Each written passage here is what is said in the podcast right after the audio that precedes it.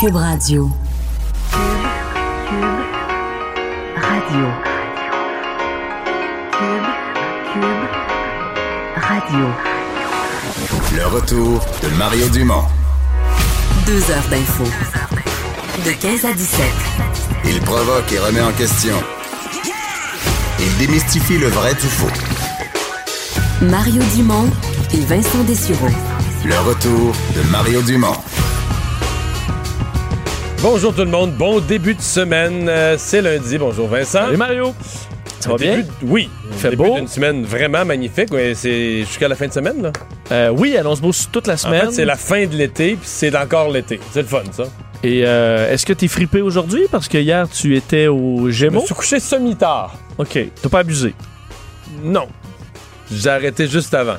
J'ai arrêté juste avant le moment où j'aurais été euh, fatigué ce matin. Je comprends. Je me suis couché avec la sagesse de ma savante épouse, juste à l'heure. Qu'on a vu dans quand un même- quand extrait même- quand même au, euh, au Gémeaux. Oui, Donc, très euh, émouvant. Extrait très beau. de son excellente émission. Mais, mais personnellement, ce, ce segment-là, c'était cinq émissions, je pense, ou peut-être même six, là, mais des, J'avais les yeux dans l'eau. avec du vécu, là. Ouais. Mais c'est un des beaux moments du gala, puis respectueux du public, là, tu sais, l'idée de, de dire, ben, on met le monde, on met aussi le monde à la télévision, ce qu'ils vivent, puis ce qu'ils partagent, qu'il y en aide d'autres, parce que, tu sais, c'est- c'est aussi ça, présenter à la télé le- des situations de santé, de milieux hospitaliers, de, de, de, personnes disparues. De, ben, Ça prend des gens qui acceptent de s'ouvrir comme ça. Puis c'est quand même dur parce qu'il y en a plein que tu leur demandes Hey, non, non, non, non, non, moi, Je veux pas parler de ça. C'est ça. Puis euh, il y en a qui acceptent. puis ça en aide d'autres, puis ça lance des discussions dans la société. Fait que euh, non, non, j'ai trouvé ça, euh, j'ai trouvé ça un très beau moment. Puis J'ai trouvé que c'était un très beau gala. Euh, bien animé, euh, j'ai trouvé que c'était rassembleur. Mon feeling, c'est rassembleur pour l'industrie. C'est pas snob. Tu sais, c'était bon au début, les quatre, les quatre grands réseaux euh, publics Représentés représentés qui, se- qui se bavaient, mais sympathiques, drôles, méchants, là, tu sais.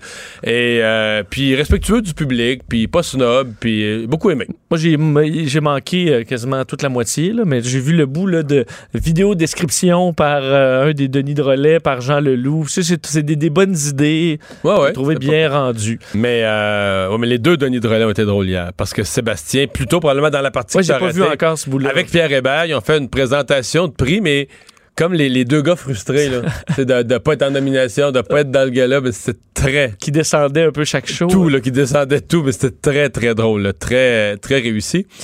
D'ailleurs, euh, Pierre Hébert a, a parti avec un gag qui était un peu corsé, mais tu en disant, mais là, il, est frustré d'être là tout court parce que lui, tu il, il est pas en nomination. Ben, fait que là, euh, c'est c'est déjà bon, là, tu ils te font présenter un prix, au moins t'es sur scène, ah, et ça, là, c'est comme tu participes, à, tu participes à un échange de couple, là, il y a quelqu'un qui tape sur l'épaule puis qui dit, hey, pendant qu'on va soigner ta femme, toi, tu vas faire des ailes de poulet.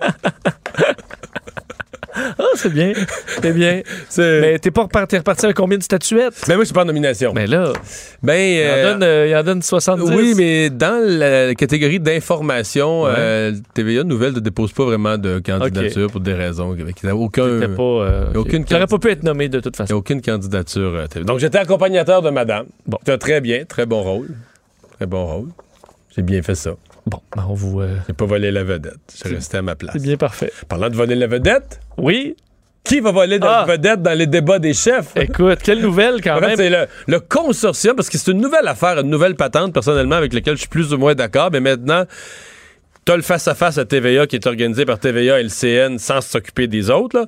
mais t'as un, un- un consortium qui organise supposément les débats. Ouais, et qui a à décider qui va se retrouver ou non euh, au fameux débat. Et une nouvelle euh, ben, qui en a probablement surpris plusieurs. il y a un peu plus d'une heure trente, euh, on apprenait que finalement Maxime Bernier, le leader du Parti populaire du Canada, allait être invité au débat des chefs fédéraux, euh, donc en vue des prochaines élections. C'est la décision de la commission des débats des chefs, donc via son commissaire David Johnston. Alors il dit à la lumière de notre évaluation approfondie, euh, j'ai la conviction que plus d'un candidat soutenu par le parti a une véritable possibilité d'être élu. Donc, on sait parce qu'on on voyait un peu la, Mais je sais pas où il voit ça, là. ben, je vais te, ben, je vais te l'expliquer ce qu'il, ce dit. Qu'au départ, on se disait, ça prend quelqu'un qui a été déjà élu. C'est pour ça que le Parti vert pouvait être là, mais pas euh, le Parti populaire du, du Parti Canada. vert, non, deux là, qui ont été vraiment élus sous la bannière, parce que Maxime Bernier, ça compte pas. Étant donné qu'il a été, il est élu, mais il a été élu sous une bannière conservatrice. Il n'y a Exact. jamais personne qui a voté pour sa bannière. Son parti n'a jamais gagné de siège Jamais. donc, euh, sous, sous l'aile de son parti. Mais ce que dit David Johnston, c'est que le nombre de membres du parti est quand même élevé. La capacité de financement de l'organisation Ça, c'est vrai. Le nombre de membres, ça, c'est un point. fait partie quand même des résultats de sondage et qui sont euh, ont quand même un certain appui dans des circonscriptions. Euh, ça fait partie des critères donc qui ont été év- euh, évalués. Il ajoute David Johnston que euh, le, Parti populaire a su attirer un nombre important de membres, qu'il est présent dans les médias euh, et dans le paysage politique selon les, récents sondages. Donc il dit il y a une possibilité raisonnable de connaître du succès dans plus d'une circonscription. C'est à. Mais c'est aussi parce qu'à un c'est que peut-être qu'ils enlèvent le critère de garder un débat intéressant. Là. Parce que moi, je me souviens que quand il y avait un débat à 5, tout le monde était déçu. là. Je me souviens de ça le lendemain, tout le monde disait Ouais, mais là, tu sais, ils parlent tellement peu souvent. Là. Tu voudrais, mettons, à un moment donné, qu'Andrew Scheer puis Justin Trudeau, ben, ce qui va arriver au face-à-face à TVA, mais tu sais, tu voudrais que les deux qui ont une chance d'être premier ministre, que ça se parle. là. Tu sais, que ça échange, que le débat, mais là, Plus que 30 secondes. Là. Justin Trudeau va te dire quelque chose. Là. Mettons, euh, Andrew Scheer aurait une réplique à faire à ça. Mais là, c'est pas à son tour. Puis là, il va y avoir Mme May, il avoir Maxime Bernier. On s'entend qu'Andrew Scheer qui parle à Elisabeth May, euh, on perd un peu notre temps, là, par exemple. Puis là, ils vont se répondre en envoyant des flèches à leurs adversaires respectifs parce qu'ils savent que Andrew Scheer sait que son adversaire, c'est pas ma Elisabeth May. Puis il n'y a pas Euh, un vert qui va passer voter conservateur, puis il n'y a pas un conservateur qui va passer voter vert. Donc là, il va dire c'est comme les libéraux, puis là, finalement, tu te retrouves à perdre deux grosses minutes où tu aurais pu faire euh, autre chose. Oui, puis là, quand, quand, quand quelqu'un est accusé de quelque chose, là, lui, il vient mal, là, il vient en beau batèche, il veut répondre. Mais quand il répond, là, lui, il, il demande, il lève la main, il demande son droit de parole. Mais quand il réplique ou qu'il répond à ça, ça fait trois minutes et demie que ça a été dit. Puis là, on parle d'autre chose. Et là, je veux revenir sur ce qui a été dit tantôt. Là, tu sais, pour le téléspectateur, OK, il veut revenir. Ah oui, tantôt, là, je me souviens plus trop de quoi il l'avait accusé déjà. Il n'y a pas de fil, là. Il n'y a pas de fil, il n'y a pas de. Parce que là, on sera donc avec Six. euh, mais six. Donc, Justin Trudeau, Andrew Scheer, Jack Métis, Kim François Blanchet, Elisabeth May et Maxime Bernier. Ça commence à faire du monde autour de la table. Ouais, vraiment. Alors que le, face-à-face euh, à TVA, ce sera à 4. C'est en quatre, mais deux du coup. Exact. toujours C'est pour face-à-face. ça. Donc, veux, veux pas, tu en règles, tu en règles pas mal. Oui, puis tu peux pas revenir. Ah, mais tantôt, ce qui a été dit, non, non, au fur et à mesure, ce qui dit, tu, tu répliques. puis tu- Enfin. Euh, les libéraux qui ont dû retirer finalement ce matin, là, très très tôt, ils ont commencé à avertir des médias qu'ils allaient retirer leur, euh, Ah. leur super chanson. La chanson, écoutons, écoutons-la encore.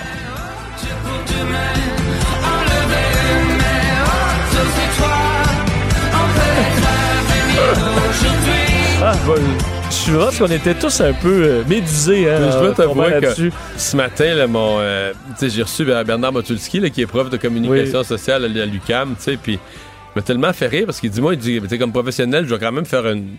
Puis il me disait ça dans la pause avant, il nous redit une bonne partie en ondes, mais tu sais, il dit, comme professionnel, je dois quand même faire un- euh, une rétrospective de langage, là, avant d'aller sur le style, puis tout ça, mais dire, en langue française, là, toutes les expressions avec... euh, parce que là, on dit les... Euh, lever une main haute. euh, ça, la haute main, c'est quoi? C'est une, une haute main, une main haute, une main haute? Ouais, une main haute. Puis il dit, la seule expression d'avoir la main haute, c'est pas une, d'avoir la main haute, c'est signe d'avoir le contrôle sur une... T'as la main haute sur une situation. euh, Ouais. que Ça, en politique, c'est pas nécessairement ce que tu veux dire que tu vas contrôler le monde.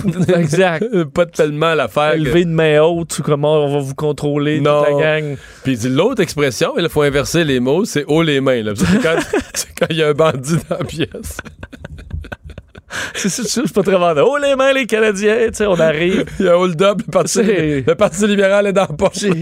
Puis c'est vrai que C'est une traduction carrément de hands up, là, tu sais, mais puis il a fallu que quand même je même en réécoutant il y a des bouts que tu comprends pas. Mais il y a plein, Parce la, que- moi, la moitié des mots. Moi, nous, on comprend aujourd'hui, euh, on comprend quelques mots. Parce que comme le aux étoiles, là, le deuxième euh, après j'ai fallu que je vérifie c'était quoi.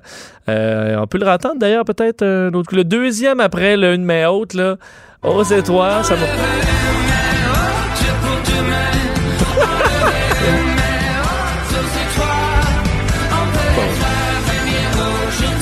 Aujourd'hui, on comprend. Oui. On comprend le mot aujourd'hui. On sait Oui. pas quoi aujourd'hui, mais. Qu'est-ce qui se passe aujourd'hui? Il parle aussi de, tu sais, par dynamite, donc on va comme s'éclater par dynamite, puis ça... Mais euh, toi qui connais bien les, le- comment se fait la politique, comment est-ce possible mystérieux. d'en arriver là? Dans En fait, une organisation, c'est pas Maxime Bernier, là. Non, mais parce les- que dans un, pays, dans un pays où tu sais qu'il y a toujours des enjeux de langue, l'anglais, français, anglais, français, tout le temps, là, tu, tu vis que ça tout le temps. Mais normalement, tu vas avoir des gens, des deux langues, des, des vrais gens de langue maternelle. là, c'est pas- Parce que, tu sais, une chanson, tu sais, mettons, euh, traduire un texte, euh, je sais pas moi, un rapport économique, là, euh, tu sais, écrit par un journaliste de fait, le ben, ben, ben factuel, là, un paragraphe économique, c'est assez facile à traduire parce que, tu vois, c'est le mot à mot. Le mot à mot va marcher, là. C'est probablement, là, tu sais, dire, regarde, il est arrivé ça, la compagnie a perdu de l'argent. Mais une chanson, c'est comme un hymne, c'est un peu comme des slogans. Mais quand les chansons sont dans les deux langues, ben, on le voit avec, euh, ben, C'est- l'hymne réécrit. national canadien. Il y a même deux, deux, deux textes qui se ressemblent pas du tout, mais dans les traductions, mettons un artiste qui le fait dans les deux langues, c'est vraiment, on va utiliser la thématique, essayer de trouver le même sens, mais les mots sont souvent Totalement très, différents. très différents parce que euh, mot pour mot, le sens est changé complètement. Puis des fois, tu ne sauras pas le même le mettre dans une chanson, tu n'auras pas le même nombre de syllabes, ça ne marchera pas. Fait qu'il faut que tu réécrives une nouvelle chanson qui dit la même chose. là. Mais là, c'est tout un... Mais là, Euh, ben, écoute, c'est ben, rendu loin parce qu'il y a des analyses. Moi, je dois avouer que je... Je, capote pas tant que ça. Moi, je vois ça plus comme une grosse maladresse, mais je regarde certains de mes collègues, puis j'avoue, comme Emmanuel Latraverse, on va y parler tout à l'heure, mais sais, qui fait le parallèle avec l'époque où euh, Denis, puis elle a pas tort quand tu y penses, de dire, ben, regarde, Denis Coderre, de quoi il se plaignait il y a 10 ans, que le Parti libéral, tout était décidé à Toronto. Non, mais c'est que ça prouve ça. Ben, un peu, ouais, ça prouve raison. ça. À moins que tu dis s'il y a des Québécois autour de la table, ils Sont- sont trop gênés pour parler. Ils se sont dit, ah, bon, ben, je vais fermer ma gueule parce que tout le monde a l'air à trouver ça génial. C'est-à-dire qu'ils n'ont pas de, Mais même- un non. input, pardonne-moi l'expression, mais s'il y avait un Québécois autour de la table, francophone, de langue maternelle francophone, aurait dit, on sort pas ça, là. Ah, tu Arrête sais, la- on va le retravailler, arrêtez, là, attendez deux jours. J'ai rien compris. de On ce que pas vous, ce que vous chantez, ça va être une sûr, on- catastrophe. Mais est-ce que, parce que ça peut quand même être un, je veux dire, c'est mauvais, là, de commencer une campagne. On est en début de campagne. Le- les libéraux veulent faire des gains au Québec, puis tu arrives avec le. Je comprends que c'est une anecdote, c'est une chanson, mais ça montre exactement comment c'est géré cette campagne-là, puis que c'est avec Ben, aucune ça montre que- sensibilité Ça sur montre le ce que tu veux pas montrer, là. Puis, euh, ouais, c'est c'est sûr, ce que- ce qu'on sait, c'est qu'il y a des libéraux qui sont vraiment très fâchés. Mais c'est Des, Québécois, je parle, des libéraux, là, des candidats, parce qu'ils considèrent justement que c'est une gaffe, là. Tu sais, on dire une gaffe niaiseuse. là. C'est pas un sujet compliqué ou quelque chose, là, tu sais, qui est arrivé. là. Mais les conservateurs, ils devaient se bidonner en se disant, et même, on, on, on, on serait même pas capable de se planter autant que ça sur le dossier Non, francophone. on pardonne moins. euh, si c'était le Parti vert, on dirait, ah, ils n'ont pas des grosses ressources, ils ont moins d'argent, ils ont cochonné ça un peu, ils ont traduit ça vite. Mais, mais tu sais, le Parti libéral, on, on a tellement l'idée du Parti libéral, la grosse machine bien huilée. C'est dur de, de- de pardonner, de dire que t'as pas les ressources, t'as pas les moyens, euh, t'as pas, les- pas, pas de francophones euh, autour de, de la table. Je veux dire, t'appelles, au pire, tu fais deux versions. Il y a un band francophone assurément qui va faire une chanson rapide. Ah, tu pourrais faire carrément une autre. Ben oui.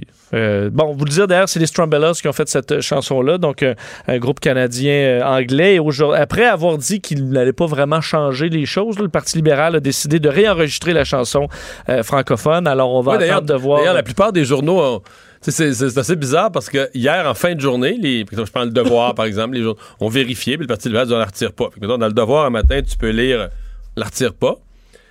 Mais si tu t'es levé, mettons, euh, si t'es levé à 7h30, là, puis tu lis ton journal, c'est plus vrai, là, parce qu'à vers 6h30, 7h à matin, les libéraux ont commencé à dire aux différents médias Ah, on la retire, on la retire, on la retire. Et à mon avis, ça n'a pas été très long sur les réseaux sociaux que tu t'es. Il y a quelqu'un qui a appelé euh, pour dire euh, ça va pas. là. Mais c'est peut-être l'aile québécoise, là. Ben, c'est sûr. Peut-être l'aile québécoise du parti qui était panique là, vous allez arrêter de nous niaiser, là. Ça doit être frustrant quand tu travailles là, euh, justement pour le Parti libéral au Québec puis que tu fais tout ce que Comme un tu peux. puis là, défoncé, là. ça t'arrive, là. Ça, T'as rien fait, t'as pas été pas consulté. Euh, non, un coup là. Ouais, c'est ça.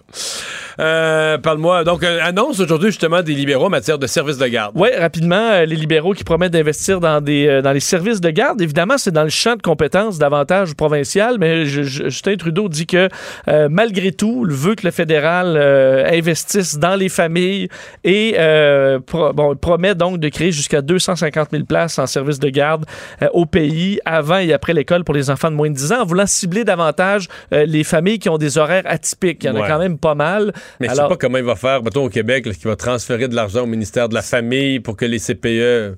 C'est compliqué, sachant que c'est déjà un dossier qui est géré au provincial. Oui, mais qui dans est les déjà provinces- complexe. dans les autres provinces, c'est un petit peu moins, parce que comme c'est moins structuré, y a plus de services de garde qui sont via des crédits d'impôt, c'est moins compliqué, mais au Québec, d'après moi, ça va être. euh, C'est un, c'est un nick à chicane. C'est une. Bon, mais. D'ailleurs, euh, Justin Trudeau a quand même critiqué les conservateurs en disant qu'eux, aller en offrant un crédit d'impôt, euh, ben, ça permet, c'était pour les parents qui envoient leurs enfants dans les écoles privées. Alors, euh, Ou dans des garderies, surtout, privées. Oui. C'est bien, ça, les garderies privées? Ben, je- Tout est bien, là. Ça prend des garderies, tu sais. Enfin. Euh, bon, euh, les euh, nouvelles sortes, euh, Vincent, de, de boissons alcoolisées, euh, l'eau pétillante alcoolisée, qui n'a pas encore fait son entrée au Québec, mais tout le monde voit ça arriver, là, parce que c'est un tel succès partout autour, notamment aux États-Unis, qu'on se dit, ben là, c'est une question de mois que ça va faire éruption sur nos tablettes. oui, l'eau pétillante, alcoolisée. Euh, faut dire qu'on voit ça, ceux qui se fréquentent encore les bars vont revoir quand même que la- les, beaucoup de jeunes vont prendre souvent des alcools soda, là, vodka soda, ou souvent dans l'optique de, réduire le sucre ou d'autres euh, trucs comme ça. Alors, il y a un marché quand même pour l'eau pétillante euh, alcoolisée qui semble faire un bond aux États-Unis, du moins de 200% euh, des ventes sur le sol américain comparé à 2018, selon euh, l'Institut de recherche en marketing Nielsen qui publiait ça dans les dernières heures. Une tendance donc marquée euh, autant ici, euh, aux États-Unis qu'au Royaume-Uni ou en Suède, par exemple. Alors, ça vient remplacer euh, d'autres boissons alcoolisées en, en canette. Est-ce qu'on verra ce boom-là arriver chez nous? Ça se peut parce que ça semble très populaire dans plusieurs euh, coins du monde. On va en parler tout de suite avec Hubert Sassi, directeur général de Duc Alcool. Bonjour, M. Sassi. Bonjour. Est-ce qu'on on craint ça? Est-ce qu'on voit ça comme un problème? Est-ce que c'est pire prendre une, une eau pétillante alcoolisée, par exemple, qu'une bière qui aurait le même taux d'alcool? Bon, écoutez, ce qui est important, c'est la molécule d'alcool qu'elle contient. Les boissons euh, à l'eau pétillante euh, alcoolisée dont on parle titrent à 5 d'alcool. 5% d'alcool, c'est l'équivalent d'une bière. Donc, ce n'est pas en soi l'important, ce n'est pas ce qu'il y a autour de l'alcool, c'est l'alcool lui-même. Maintenant que des jeunes choisissent de prendre de l'eau au lieu de prendre du jus d'orange, ou bien, prenons des exemples qui existent déjà dans la vie de tous les jours. Un rum and coke, c'est quoi? C'est de l'alcool avec autour du Coca-Cola qui contient un certain nombre de calories et qui est une boisson pétillante. Un gin tonic, c'est la même chose. C'est du gin avec de l'eau tonique qui contient un certain nombre de calories. Et là, ce qu'on fait, c'est qu'on met ça avec de l'eau.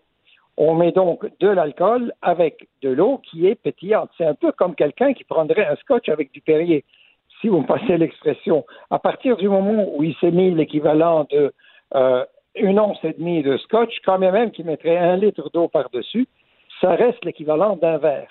Alors, c'est sûr que les fabricants, ils s'adaptent au goût des euh, qui sont tendances. Ils constatent que les gens aiment davantage les boissons sucrées.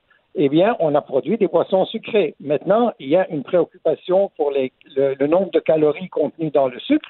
Eh bien, on met de l'eau de manière à ce qu'il y ait moins de calories. Mais il faut se rappeler que l'alcool lui-même contient aussi du sucre euh, et que donc il y a, il y a des calories dans l'alcool. Ce n'est pas l'alcool, c'est pas quelque chose qui est totalement euh, euh, absent. Euh, les calories ne sont pas absentes. Est-ce que vous, ouais. est-ce que vous craignez qu'à cause de ça, par exemple, qu'il y a moins, moins de sucre, moins de calories, euh, on essaie de, on essaie d'aller vers des formats plus grands, d'aller vers des, des Bien, canettes voilà. plus grosses? Ben, nos grands amis de Four Locaux, qui sont les qui ont inventé le- la boisson qui, dont la version québécoise a été le célèbre Fucked Up, si vous vous souvenez bien, Mhm. semble-t-il s'apprête à mettre sur le marché une boisson à l'eau pétillante, mais à 14% d'alcool. Donc, trois fois plus que ce qui existe actuellement sur le marché. Maintenant, le gouvernement du Québec a pris quand même une bonne décision en ce sens que tout ce qui contient plus que 6,9% d'alcool ne peut pas être vendu quand c'est des boissons euh, alcoolisées sucrées en dehors de la SAQ. Est-ce que ça, ça va tomber sous cette loi-là et que donc on ne pourrait pas les trouver ailleurs que la SAQ si la SAQ accepte de les vendre? Ça, c'est une question qui va se poser. Ce qui est important et ce qui était fondamentalement vicieux dans les boissons alcoolisées sucrées, c'est que c'était des boissons qui, n'avaient pas le goût de l'alcool et qui, par conséquent, étaient des boissons trompeuses. À partir du moment où on a sur le marché des boissons à 5% d'alcool, avec des portions individuelles qui contiennent l'équivalent d'un verre standard d'alcool, ma foi, ça, ça consisterait à répondre à un certain goût de consommateur. Cela dit, s'il fallait faire une prédiction, je vous dirais qu'à mon humble avis, ça va avoir une durée de vie de 2-3 ans, et puis comme beaucoup de modes, ça risque de passer. Peut-être que non, mais ça risque pas mal de passer, semble-t-il, avec ce que l'on sait jusqu'à présent. Donc, euh, c'est pas quelque chose auquel, mettons qu'on nous annonçait ça sur le marché, c'est pas quelque chose auquel vous vous opposeriez en soi, mais c'est quelque chose dont vous surveilleriez les taux d'alcool et les formats. Absolument. Ce qu'il faut vérifier, c'est combien est-ce que la boisson est franche? Est-ce que c'est vraiment de l'alcool qu'il y a dedans et est-ce que ça a le goût de l'alcool? Et si c'est clair que c'est de l'alcool et que ça a le goût de l'alcool, vous savez, on vend dans les épiceries du vin à 12, à 13 et à 14 d'alcool. Donc, il y a une boisson à 5 d'alcool, c'est pas la fin du monde. Faut pas, euh, faut pas euh, devenir tellement restrictif que on, on- on reculerait en arrière. Il s'agit simplement de s'assurer que les consommateurs sont bien renseignés, qu'ils sachent exactement ce qu'ils achètent, que ça ne s'adresse pas aux jeunes, là, ni l'emballage, ni le marketing, ni la publicité ne s'adressent aux jeunes. Et à partir du moment où c'est des boissons qui sont franchement alcoolisées, dont on sait le contenu en alcool, et qui sont bues et consommées par des adultes qui les aiment bien, ma foi, c'est difficile d'aller à l'encontre de ça. Hubert Sassi, position très claire. Merci de nous avoir parlé. Je vous remercie infiniment. Bon après-midi. C'est sûr qu'au niveau euh, santé, euh, c'est probablement la meilleure chose à boire. là. Dans le sens qu'il y a moins de sucre. Oui, Si on- pour, pour tous ceux, ils sont de plus en plus nombreux qui considèrent le sucre comme l'ennemi, là. moins de sucre, puis tu bois de l'eau, veux, veux pas. on- Ouais. Vu de même. Et euh, il ça. y, a- il y a des gens qui sont keto beaucoup là maintenant et ça fait partie, c'est souvent eux qui Ah font ouais, boire ça du vodka sucre. soda.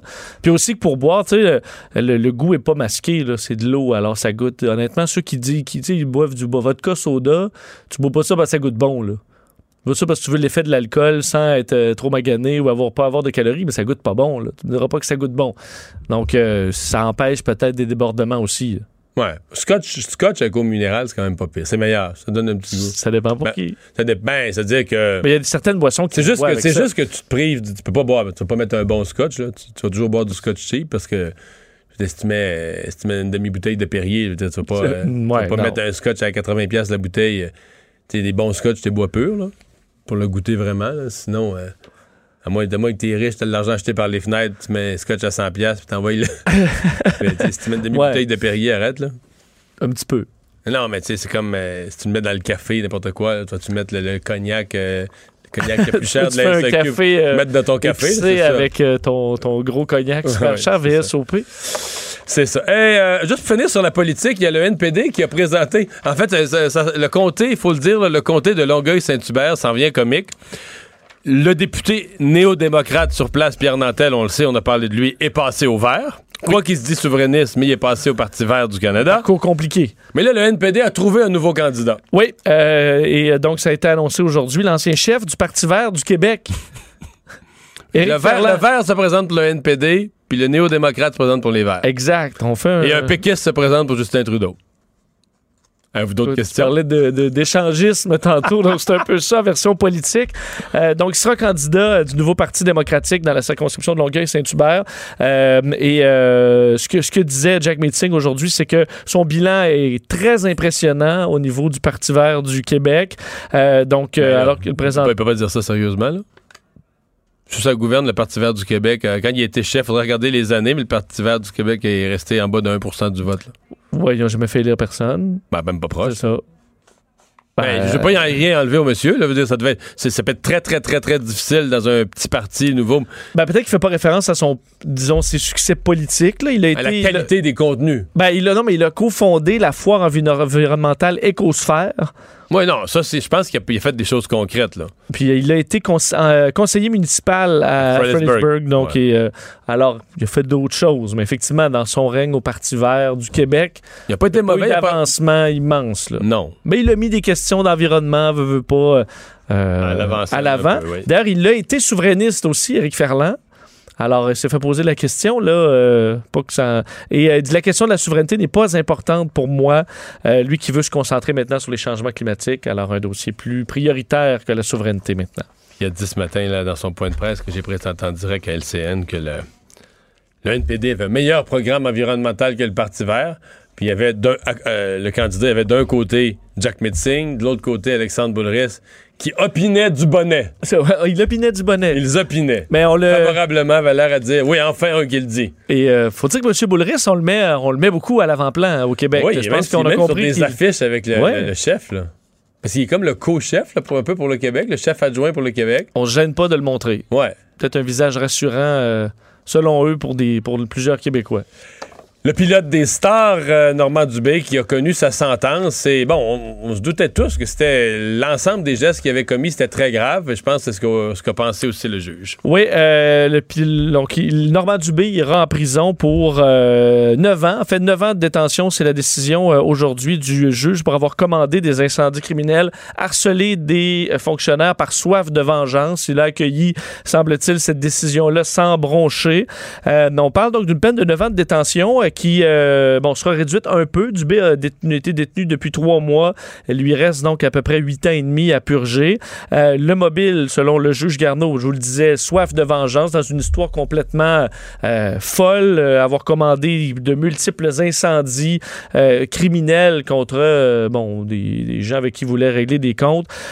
Et bon, la couronne demandait une et c'est là la différence la couronne demandait que la peine soit concurrente à la peine de 7 ans dans le cas de l'histoire de méfaits à l'endroit d'Hydro-Québec. On sait un méfait de 30 millions une panne d'électricité euh, importante. La couronne euh, donc qui était représentée par maître Steve Baribeau réclamait donc 12 ans de pénitencier consécutive à la première euh, tandis que du côté de la défense on voulait tout simplement ajouter 18 mois euh, à la peine actuelle.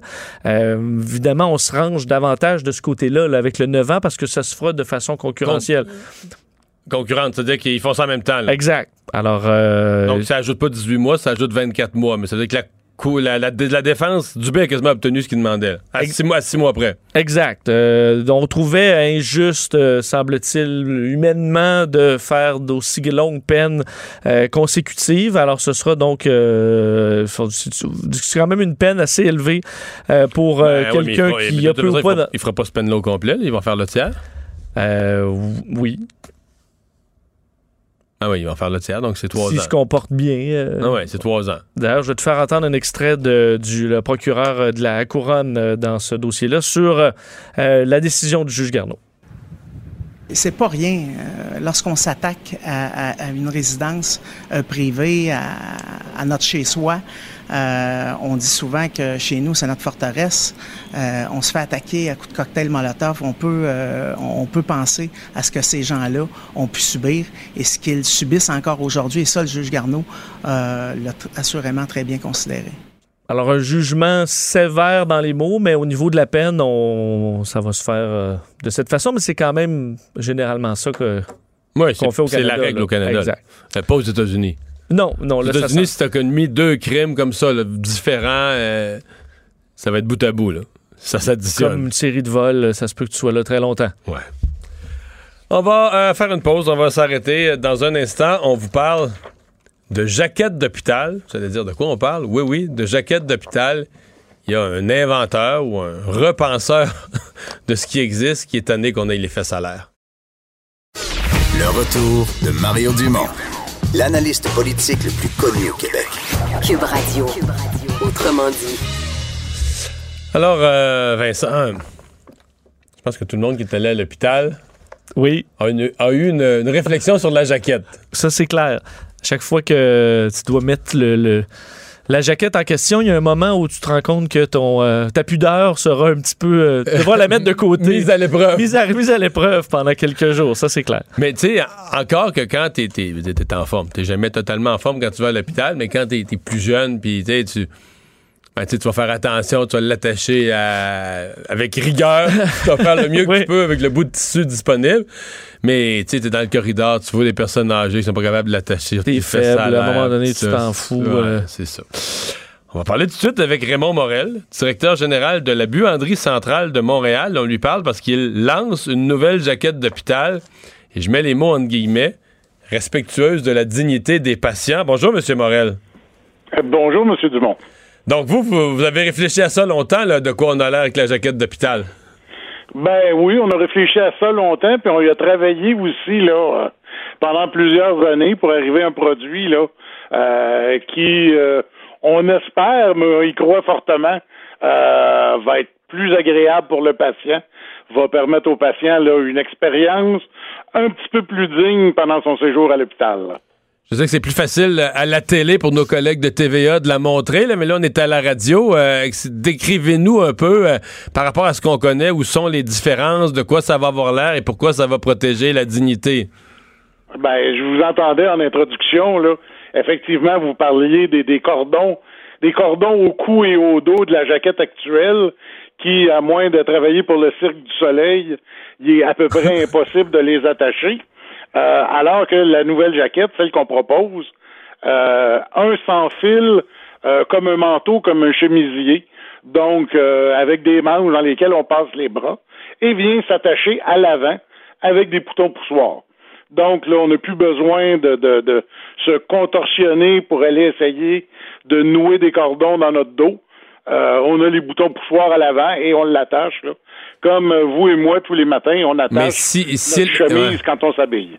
Mais si elle était comme ça, j'ai toujours pensé, en fait, je me suis jamais trop questionné, puis j'ai toujours pensé que c'est parce que ça devait être vraiment facilitant là, pour le, le personnel infirmier quand il faut aller, je sais pas moi, à la bassine, il faut aller passer des rayons X, il faut aller à la salle de... Tu sais, qu'il y avait un côté euh, pratique malgré tout. Est-ce que la vôtre va être aussi appréciée du, du personnel soignant?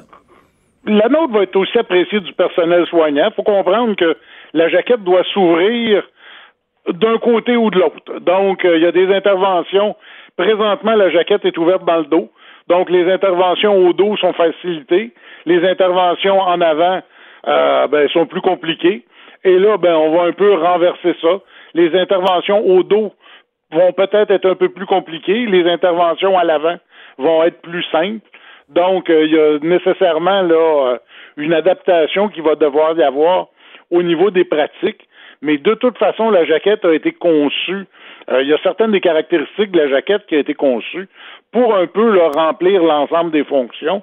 D'ailleurs, chez les patients, un des défis qu'on avait à respecter, c'est chez les patients continuellement alités, où là, le fait de, de devoir lever le patient pour lui mettre la jaquette euh, du dos vers l'avant euh, devenait un défi et donc la jaquette a été pensée pour qu'elle puisse quand même être portée à l'envers chez les patients alités, euh, où à ce moment-là, ça va faciliter beaucoup le travail des intervenants de soins.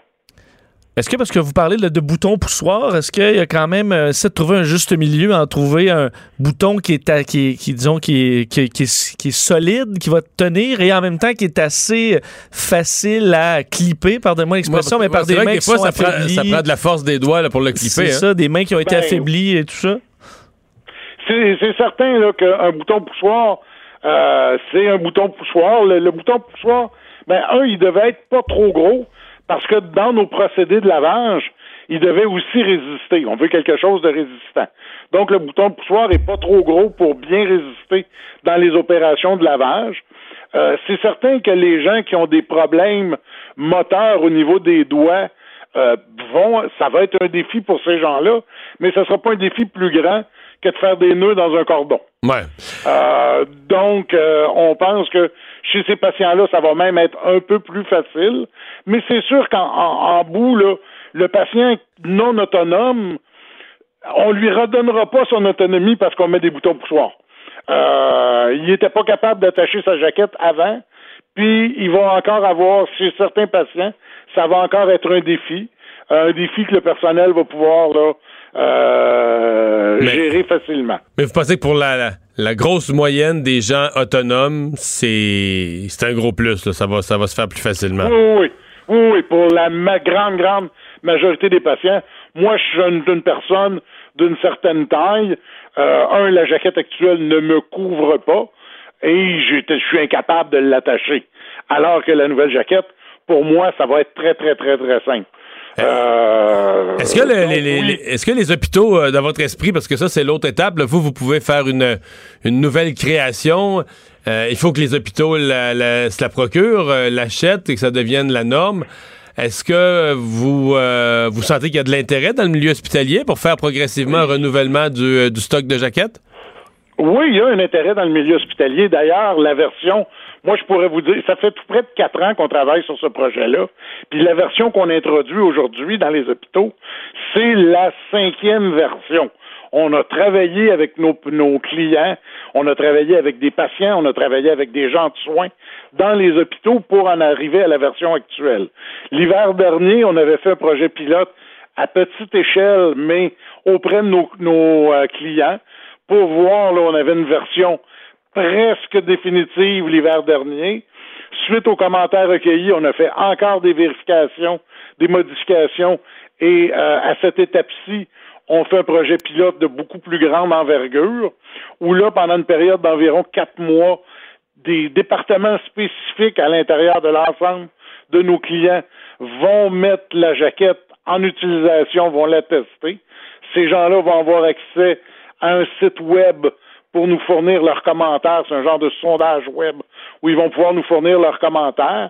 Et on espère qu'après la période de quatre mois, on va avoir recueilli assez d'informations pour peut-être faire les petits ajustements finaux et avoir un produit là euh, qui sera finalement prêt, qu'on pourra plus dire en projet pilote, mais qui sera là dans sa mouture finale. Est-ce que vous rêvez de voir, je sais pas, moi, dans trois ans, cinq ans, j'ai de la misère à mettre une, perspective de temps, mais que ce soit la, nouvelle norme, puis qu'il y a des, de l'Abitibi aux îles de la Madeleine, euh, ce soit ça une jaquette au Québec?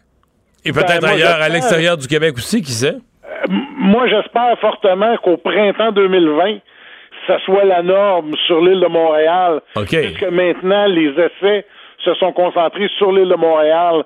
La buanderie centrale de Montréal dessert des hôpitaux sur l'île de Montréal. Mais en même temps, il y a des gens en approvisionnement logistique au ministère qui suivent le projet de près. Et à partir du moment où on va avoir un modèle définitif, c'est sûr que tant qu'on est en projet pilote, faut aussi là, un peu contrôler les intrants, les extrants pour euh, pas là, mhm. excusez l'expression, s'éparpiller partout. Mais à partir du moment où on aura un projet qui sera relativement bien définitif, euh, cette jaquette-là va être offerte à l'ensemble des hôpitaux sur le territoire québécois. Après ça, est-ce que ça sortira du territoire québécois? Là, ça, c'est pas mon mandat. Euh, est-ce que euh, combien de grandeur? Est-ce que c'est c'est pas c'est pas une grandeur pour tout le monde? Ça doit vous prendre quelques grandeurs pour couvrir euh, l'ensemble de la population? Pour l'ensemble des patients adultes, c'est seulement qu'une grandeur. La jaquette qu'on distribue, elle a été essayée sur des patients taille féminine, petite taille féminine, jusqu'à du 3XL chez les hommes. Fait qu'on couvre Puis tout le monde était bien. cet ensemble de patients-là. Puis tout le monde est bien, les ajustements sont faits là, justement pour être capable de couvrir tout ça. Après ça, on a des modèles enfants et on a des modèles bariatriques, mais pour les adultes, là, pour la, vaste majorité des adultes, une seule taille de jaquette à plusieurs ajustements couvre là, euh, l'ensemble de la population. Mais on va surveiller tout ça. Je pense que ça intéresse. c'est un sujet un peu, euh, comment dire, euh, de, toutes les discussions. je pense qu'il n'y a personne dans sa vie qui n'a pas, à dans sa famille, avec des amis, en sortant de l'hôpital ou peu importe, jaser de jaquette d'hôpital. Vous êtes comme le premier qui nous arrive avec une alternative. Fait qu'on va surveiller ça de près.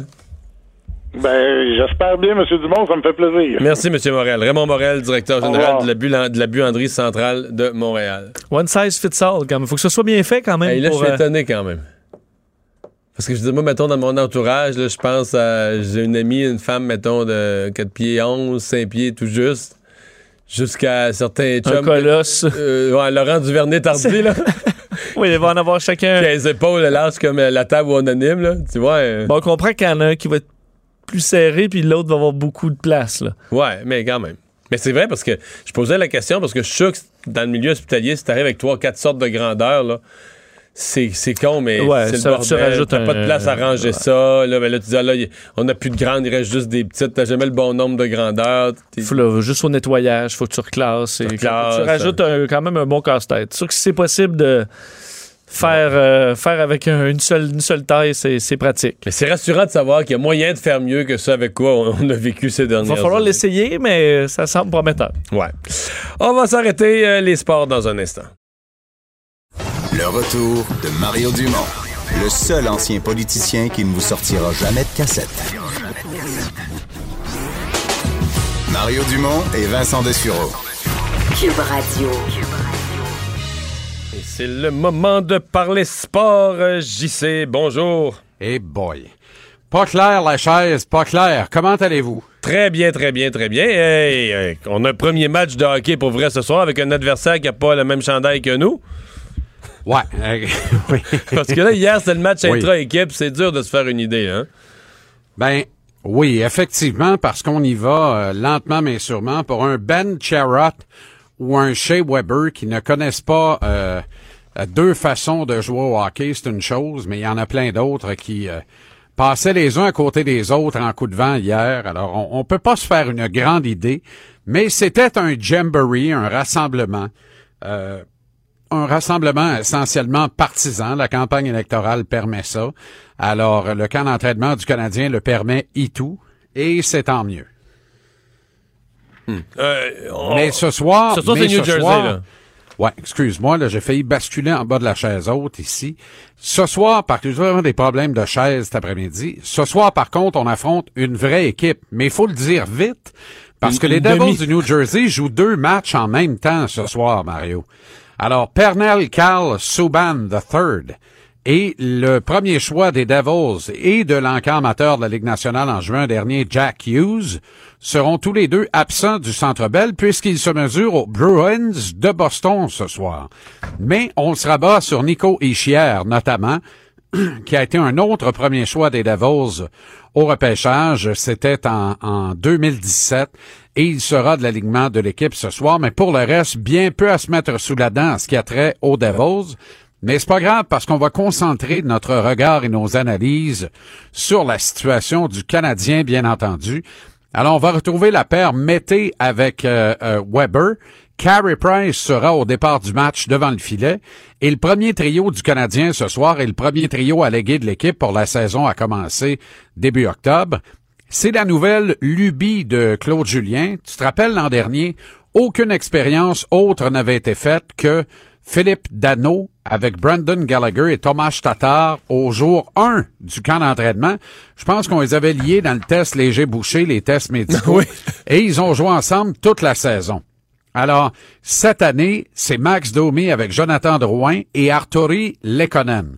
Et là, on a fait de louables efforts de renforcement positif sur Lekonen et sur son upside, passe-moi le jargon chinois. Parce qu'à certains moments, il, nous a montré. euh, des- c'est inquiétant de penser que c'est un type qui a de la misère vraiment à la mettre dedans. C'est-à-dire que faut que le gardien s'enlève, euh, faudrait peut-être même peut-être élargir un peu le but. euh, non? Ah, puis encore, l'an Ah, dernier, il pas- scorait pas d'un but d'handball.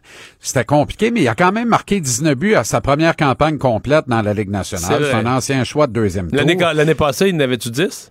Je pense non, pas. hein. je pense pas, non. Non, Mais on ça. a beau nous vanter ses qualités offensives, moi je pense que Claude Julien est indécrottable euh, sur ce point. Il veut absolument sur chacun des trios avoir un élément très responsable défensivement. Et évidemment, Domi et surtout Drouin sont deux joueurs qui viennent avec un facteur de risque en valeur ajoutée euh, défensivement. Donc, Lekonen devra palayer aux faiblesses, aux carences défensives des deux joueurs Domi et Drouin, qui sont deux joueurs de dimension essentiellement offensive. Et c'est pour ça qu'on le retrouve euh, sur ce trio-là.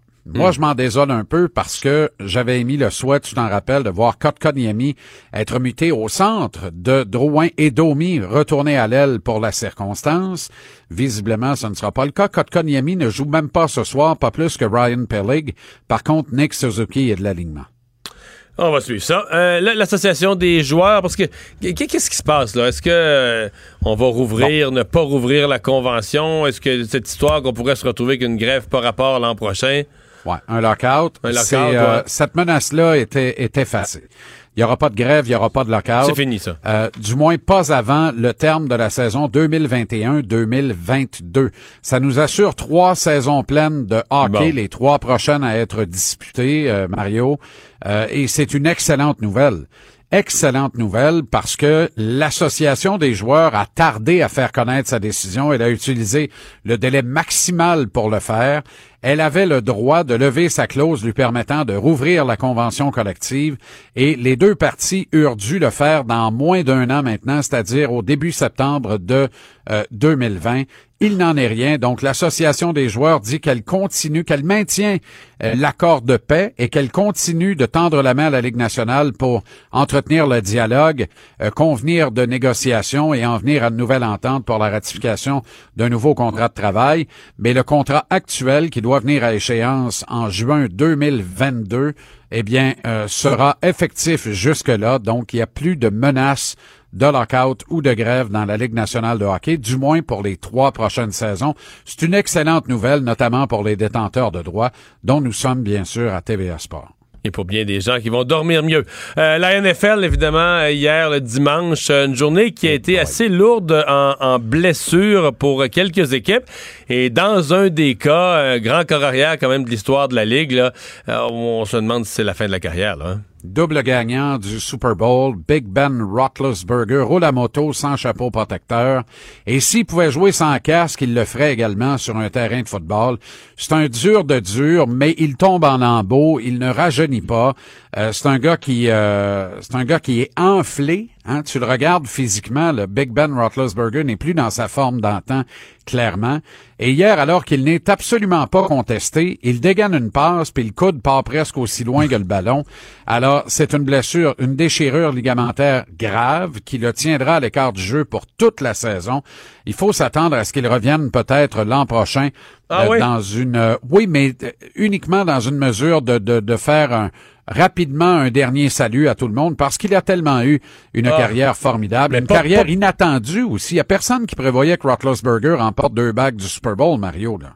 Non. Et il l'a fait, puis il l'a bien fait. C'est un Mohican, Roethlisberger. Moi, j'ai- j'aime beaucoup ce joueur-là et j'ai aimé tout de la carrière de ce gars-là, euh, y excluant bien sûr les accidents de décès à gaz, mais ça, c'est une autre histoire. Et il y a également Drew Brees, le vétéran Drew Brees, Ouais. qui, lui, dans, ce- dans son cas, était contesté par Aaron Donald, qui euh, lui a carrément donné un coup de paluche et euh, ça, ça, ça, je pense que ce sont des tendons dans le pouce euh, qui ont été endommagés dans le cas de Drew Brees. Ne reviendra pas avant la mi-saison au mieux. Alors c'est une très très lourde perte pour les Saints de la Nouvelle-Orléans. On l'a vu même, on l'a vu même dans le match d'hier. C'est Teddy Bridgewater qui a pris le relais et Bridgewater n'était pas tout à fait prêt à faire face à cette musique de la part des Rams. Encore une injustice d'ailleurs, t'as vu, alors que il y a eu carrément une échappée perdue et recouvrée par les, les Saints de la Nouvelle-Orléans, mais les arbitres ont sifflé croyant que c'était une passe incomplète et ça a privé à Nouvelle-Orléans d'au moins un touché là-dessus. Alors, tu sais, Là, euh, mais c'est ça. Hmm. C'est les Saints de la Nouvelle-Orléans. Puis quand, tu sais, il y en a qui font jamais de sandwich pour tout le monde là, et les Saints sont nés pour un petit pain. Qu'est-ce que tu veux que je te dise? C'est ça qui est ça. Et tes Eagles ont trouvé le moyen de s'enfarger. Je sais pas si t'étais couché à cette heure-là. Là. Non, j'étais au Gémeaux. Je la suivais sur mon sel, mais Bon. quand même avec les deux principaux receveurs de passe blessés aussi. là. C'est Oui, autre place où les mais- blessures ont fait mal. Là. Je comprends, mais ça n'empêche pas Carson Wentz de créer de la magie. Nick Foles, qui semblait avoir gagné un concours, euh, a créé la magie quand le moment est venu et il a gagné le Super Bowl avec cette équipe. Et Hmm. Carson Wentz hier a failli à la tâche. euh, en toute fin de quatrième quart. On veut Ouais. quart Il, arrière manquait, il, manquait un soit pouce, capable- il manquait un pouce et demi, là. hein? il manquait à peu près un pouce et demi, effectivement, à Zach Ertz, qui est quand même son meilleur receveur de passe, là, à mon sens, en tout cas. Euh, et euh, parce que c'est des mains sûres, je comprends le Jackson puis tout ça, là, mais euh, moi, j'aime beaucoup Zach Ertz. Et hier, Ertz a... En fait, il a commis une erreur parce que la passe y était, il faut le dire. Là, je veux pas être trop sévère avec Wentz, mais plutôt que de se laisser choir par l'arrière et utiliser son poids, parce qu'il est très corpulent, Ertz, de son de sa position Il d'allié il a voulu rapproché. faire une feinte pour gagner. Il un a voulu faire une feinte et ça, Ouais, là, ouais, c'est- ouais. s'il y a quelque chose qui m'endort dans le football américain que je comprendrai non jamais, c'est ce genre de feinte de tournoiement des receveurs pour aller chercher des verges après les attraper. Quand une équipe, entre autres, tente de traverser le terrain, n'a plus de temps d'arrêt et que t'as juste à obliquer vers l'extérieur pour arrêter l'horloge, puis t'obliques vers l'intérieur, tu fais un crochet de plus, puis tu finis avec deux verges de moins au compteur. Ce genre de situation-là me rend complètement dingue. Et hier, c'est Zach Ertz qui s'en est rendu coupable. Et ça a coûté la victoire aux, aux- aux Eagles. Et ça me laisse perplexe, vraiment. Les Eagles, plusieurs les voyaient plus gros que, que, que n'importe qui de leur division cette année. Je pense que les Cowboys pourraient gagner euh, l'Est de la nationale parce qu'ils sont impressionnants, les Dallas Cowboys. Hey, JC, merci beaucoup. OK, à demain, les gars. Salut, à demain. Et c'est maintenant l'heure de la chronique culturelle. Bonjour Anaïs. Allô? On s'est vu hier sur le tapis rouge des Gémeaux. Ben oui, là, t'as un petit peu Est-ce que le micro d'Anaïs, oui, est ouvert? Ouais, je... Ah, Bon, je voilà. m'entends. Ah, bonjour. Mario Dumont, t'es le gars, toi, qui écoute le hockey pendant un gala. Moi, c'est ce que j'ai retenu. Non, non, je, je, je- je regardais pas quand même les images. J'allais voir pendant les pauses OK. sur le site nfl.com sur mon sel le pointage. OK, tu ne regardais pas caché avec non, ton non, je cellulaire. regardais pas l'écran. en De toute façon, dans, dans ce genre de gala-là, pendant les pauses, tout le monde est sur son cellulaire. Oui. Tout le monde est sur son sel, fait qu'il y en a d'autres qui Publie des photos, puis toi, tu regardes les scores. Je regarde les scores. Mais aux pauses, c'est correct. Vous faites ce que vous voulez durant les pauses. C'est vraiment durant le, Non. le, le- le spectacle. Puis Faut euh, une fois que tu vois le score, ben là, quand il y a des points qui ont été faits, tu peux aller voir qu'est-ce qui s'est passé. là. Tu là, tu regardes le descriptif euh, écrit, là, tu qui a fait la passe, puis tout ça. OK, bon, là, c'est correct, tu me rassures. Donc, tu as pu voir le fameux feu parce que hier, bon, c'était les, les, les Gémeaux, 34e édition, sixième animation de Véronique Cloutier. Et ce qui a marqué vraiment le début du gala, c'est ce fameux feu qui a pris littéralement dans le décor, dans le haut de la scène. Tout le monde a mis ça sur les On médias pouvait pas, sociaux. pas le voir. Là. Mais comment t'as vécu ça, toi? T'étais vraiment t'étais là, là. Ben, tu sais, moi, je suis une personne assez calme, là, tu sais, puis... Mais, mais tu disais, au début, tu, tu pouvais penser qu'il y avait un petit bout de quelque chose qui brûlait. Mettons un petit bout de plastique ou un petit bout de papier ou quelque chose qui brûlait de carton. là, mais tu disais, quand ça va être tout brûlé, Ça va finir. C'est ça. Si t'es à côté sur quelque chose qui est en métal ou tout ça, tu vas arriver au bout. Tout ce qu'il y avait à brûler va être brûlé. Ça va Fait être que C'est pour ça que je restais assez calme. Ça avait pas l'air à grossir. Puis euh, là, à un moment donné, là, il tombait des morceaux, parce qu'il en tombait. là, sur-. Il en tombait des morceaux de plus en plus gros, puis la flamme rapetissait pas. Donc là, tu dis, oh, il y a n'importe qu'il y a un vrai feu. Puis là, tout à coup, la flamme a disparu. La Marie-Claude a dit, Ah, je pense que ça s'est éteint. Je sais pas du tout. Je regarde, là, c'est plein, plein. Parce qu'il y avait un, un spot, là, tu sais, un faisceau, là. Puis tu voyais toute la fumée. J'ai dit, non, c'est le contraire. On dirait que ça couvre. là. Puis là, quand ça repartit, il y avait vraiment plus de flammes, c'était plus gros, les morceaux tombaient. Puis là, il y a un point de rupture où, euh, au moins, parce que tout à l'heure, euh, euh, j'entendais à l'émission de Geneviève, quelqu'un disait qu'Antoine Bertrand, mais il y a au moins trois, quatre personnes que moi j'ai vues qui sont allées là, frapper sur les bras des gens de sécurité, sur les côtés, puis tout ça en disant, mais là, vous pouvez pas laisser faire ça. là, Parce que si ça s'étend, reste que c'est parce que si un avait- problème si tu as besoin Parce que- d'évacuer. Parce que, là, nous, on voit pas. Ben, C'est c'est dans le plafond, puis il fait très noir. là. C'est pas éclairé, le plafond. Donc, tu te dis, y a-tu un rideau, mettons, à- y a-tu un rideau à deux pieds de là ou à trois pieds de là ou un morceau de tissu ou, ou quelque chose où là, vraiment, en l'espace de, de- de- de 30 secondes, là, tu changes de proportion? Tu sais, c'est un rideau, là, tu changes de proportion de feu Oui. très Puis rapidement. avec une foule à l'intérieur, tu veux pas prendre de chance. Ça aurait pu virer vite. Là. Puis là, mais ça a été quand euh, Véronique Cloutier a arrêté l'animation. Ben oui, comment ça s'est passé? là? On a vu Instantané, les là. pompiers qui sont venus. Véro a dit qu'il faut aller à la pause. Elle est sortie, sur- est sortie de scène, mais pas sortie en panique. Elle est sortie de scène comme on sort, en marchant normalement, mais peut-être un peu vite, mais normalement. Mais en même temps, il y avait trois messieurs qui sont arrivés instantanés. Là. Deux qui tenaient une, euh, un escabeau très très haut, un escabeau genre de, de 20 marches, très haut. Puis la minute qu'ils l'ont placé là, vraiment vis-à-vis le feu, puis il y en a un qui est parti aussi vite qu'il pouvait, il est monté avec un extincteur. Puis il euh, recevait des morceaux sur lui en flamme. oui, il recevait des C'est morceaux. quand même pas. Des euh, petits morceaux, mais oui, effectivement, ouais. il y a son vêtement, maintenant, on avait l'impression qu'on voyait de la flamme sur lui, mais il a vraiment shooté ça là, tu sais, avec l'extincteur, puis ça a éteint. Mais, mais il va y avoir des dommages. Là. Je il y a eu du feu, mettons, au total, pendant trois minutes dans le toit. Bien sûr. Il a- au plancher et au plafond, c'est sûr qu'il y a des dommages. Il y a quelque chose qui a brûlé pour vrai qui va Je devoir dis être bravo réparé. à Véronique Cloutier parce que là, toi, quand je suis arrivée à la station tantôt, tu me disais, tu sais, Véro qui est sur scène, qui parle au public et visiblement, c'est sûr qu'il n'y a personne Bon. qui la regarde. C'est là. Tout le je monde pense qu'à un regarder. point, à un point, les gens sont mis à lui pointer du doigt. En avant, là, il y a des gens qui ont pointé du doigt. à vouloir- Mais elle devait déjà sentir, honnêtement, dans la dernière minute, c'était impossible de l'écouter. Je veux dire, à moi, là, 80, au moins 99% des gens étaient déconcentrés. Les gars, il y a un feu, là. C'est peut-être gros, mettons, la flamme, là, gros comme un. C'est pas, un- pas, un feu, mais c'est gros, mettons, comme un- une gourde, là. Mais il y a un feu quand même. Il y a un feu gros comme une gourde, là, qui brûle, là, tu sais, qui flambe, puis les morceaux tombent, là. Je veux c'est impossible d'écouter. Tout le monde regarde, tu sais, c'est certain. Puis là, elle, elle devait bien voir que. Tu le sens, là, que les yeux sont pas. Tu les vois, les yeux des gens dans les premières rangées. Tu vois bien que les yeux sont pas sur toi, là, que les têtes sont. Mais c'est ça, mais elle a tellement été bonne en allant à la pause, en disant, en espérant revenir pour vous faire des jokes. Elle a dit, on voulait mettre le feu à la soirée. Ben, demandez, vous recevrez. Donc, vraiment, un gros bravo Et à Véronique Mais je pense qu'elle, on devait y parler dans l'oreille. Ben, Elle, elle, elle, a été lexée. Il y a quelqu'un qui peut y parler dans l'oreille, qui ont dû dire le verrou. On coupe, on coupe. Pause. Mais c'est pas facile parce que généralement, mettons moi, là, j'ai des gens en régie qui me parlent, ils vont toujours essayer de nous parler le plus possible euh, pendant qu'on parle pas. Donc, si je pose une question, ben, quand l'invité répond, ils vont me, ils vont pas, pas me dire des grandes affaires, mais dire, il reste une minute, des petites, petites affaires, ils vont te les glisser. Mais, parce que quand tu parles, c'est dérangeant que toi, tu parles puis quelqu'un te parle dans la tête, là. Puis elle, en plus, elle parle, mais elle fait un monologue. En début de, de début soirée. de gala. Donc, t'as le stress. Tu sais, un monologue, ça requiert de la concentration. C'est pire qu'une entrevue dans le quotidien. Tu fais un monologue de début de soirée. Fait que quand quelqu'un, puis les gens doivent avoir l'ordre, là, que tu me parles pas dans l'oreille, pas dans le monologue, là. C'est vraiment, c'est interdit, là. Les gens en régie qui ont À la- moins qu'il y ait un feu. Ouais, à moins qu'il y ait un feu. à moins. Elle, je, je me mettais dans sa peau. je disais, Quand ils ont parlé dans l'oreille, elle devait se dire Voyons, ce qui se passe, sont fous. Un feu, mais là, c'est une joke. C'est- Non, ça peut pas être une joke.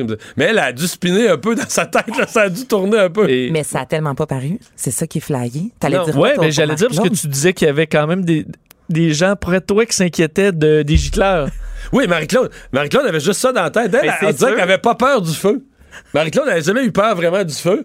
Elle disait, elle disait, un- un bâtiment public de même, là, qui a de la flamme, il va y avoir de la fumée ou de la chaleur. C'est sûr qu'elle disait. Mais près d'un gicleur, c'est sûr que ça part. là. dans le plafond, là, ça doit être plein de clair. Avec elle, elle imaginait, là, toutes les robes en wet t-shirt. la communauté toutes les avec robes le en, noir en en wet t-shirt. là, le- Ça aurait été quand là, même. t'aurais pas, euh, là, t'aurais pas pu reprendre. là. Je veux dire, tout est tremble, les Ouais. bancs sont trempés, euh, tous les, les robes, les habits, tout le monde trempé, les cheveux dans la face. Ça aurait été hilarant, La ça catastrophe. dit, mais catastrophique Ça veut dire que pendant que Véronique était sur scène, dans la régie et les gens derrière devaient capoter. Capoter. Ouais, moi, Littéralement, ce que devait être c'est- en feu derrière. C'est le cas Ce de le que j'ai entendu, c'est qu'ils l'ont su vraiment tard.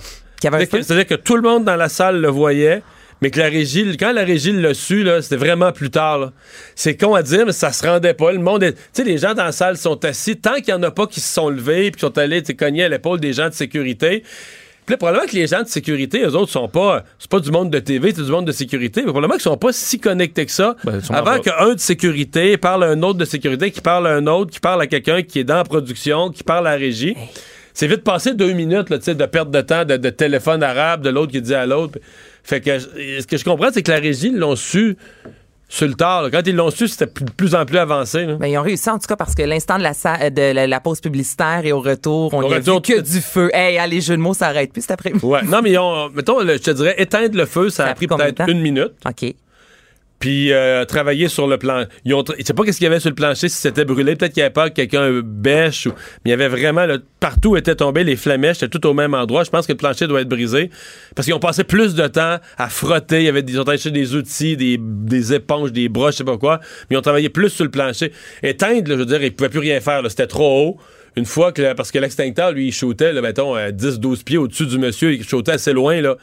Fait que là, je pense qu'ils se sont dit, on a tout éteint. Là, ils nous ont envoyé plus que moins. Puis ils se sont dit, on a tout éteint. Ils sont pas allés voir en haut plus loin. Là. Non. Mais ce qui est important de Mais c'est mentionner le aussi, plancher, c'est que lorsqu'on fait du direct, télé, radio, chaque minute, chaque Ben là, seconde est importante. C'était une pause de 4 minutes?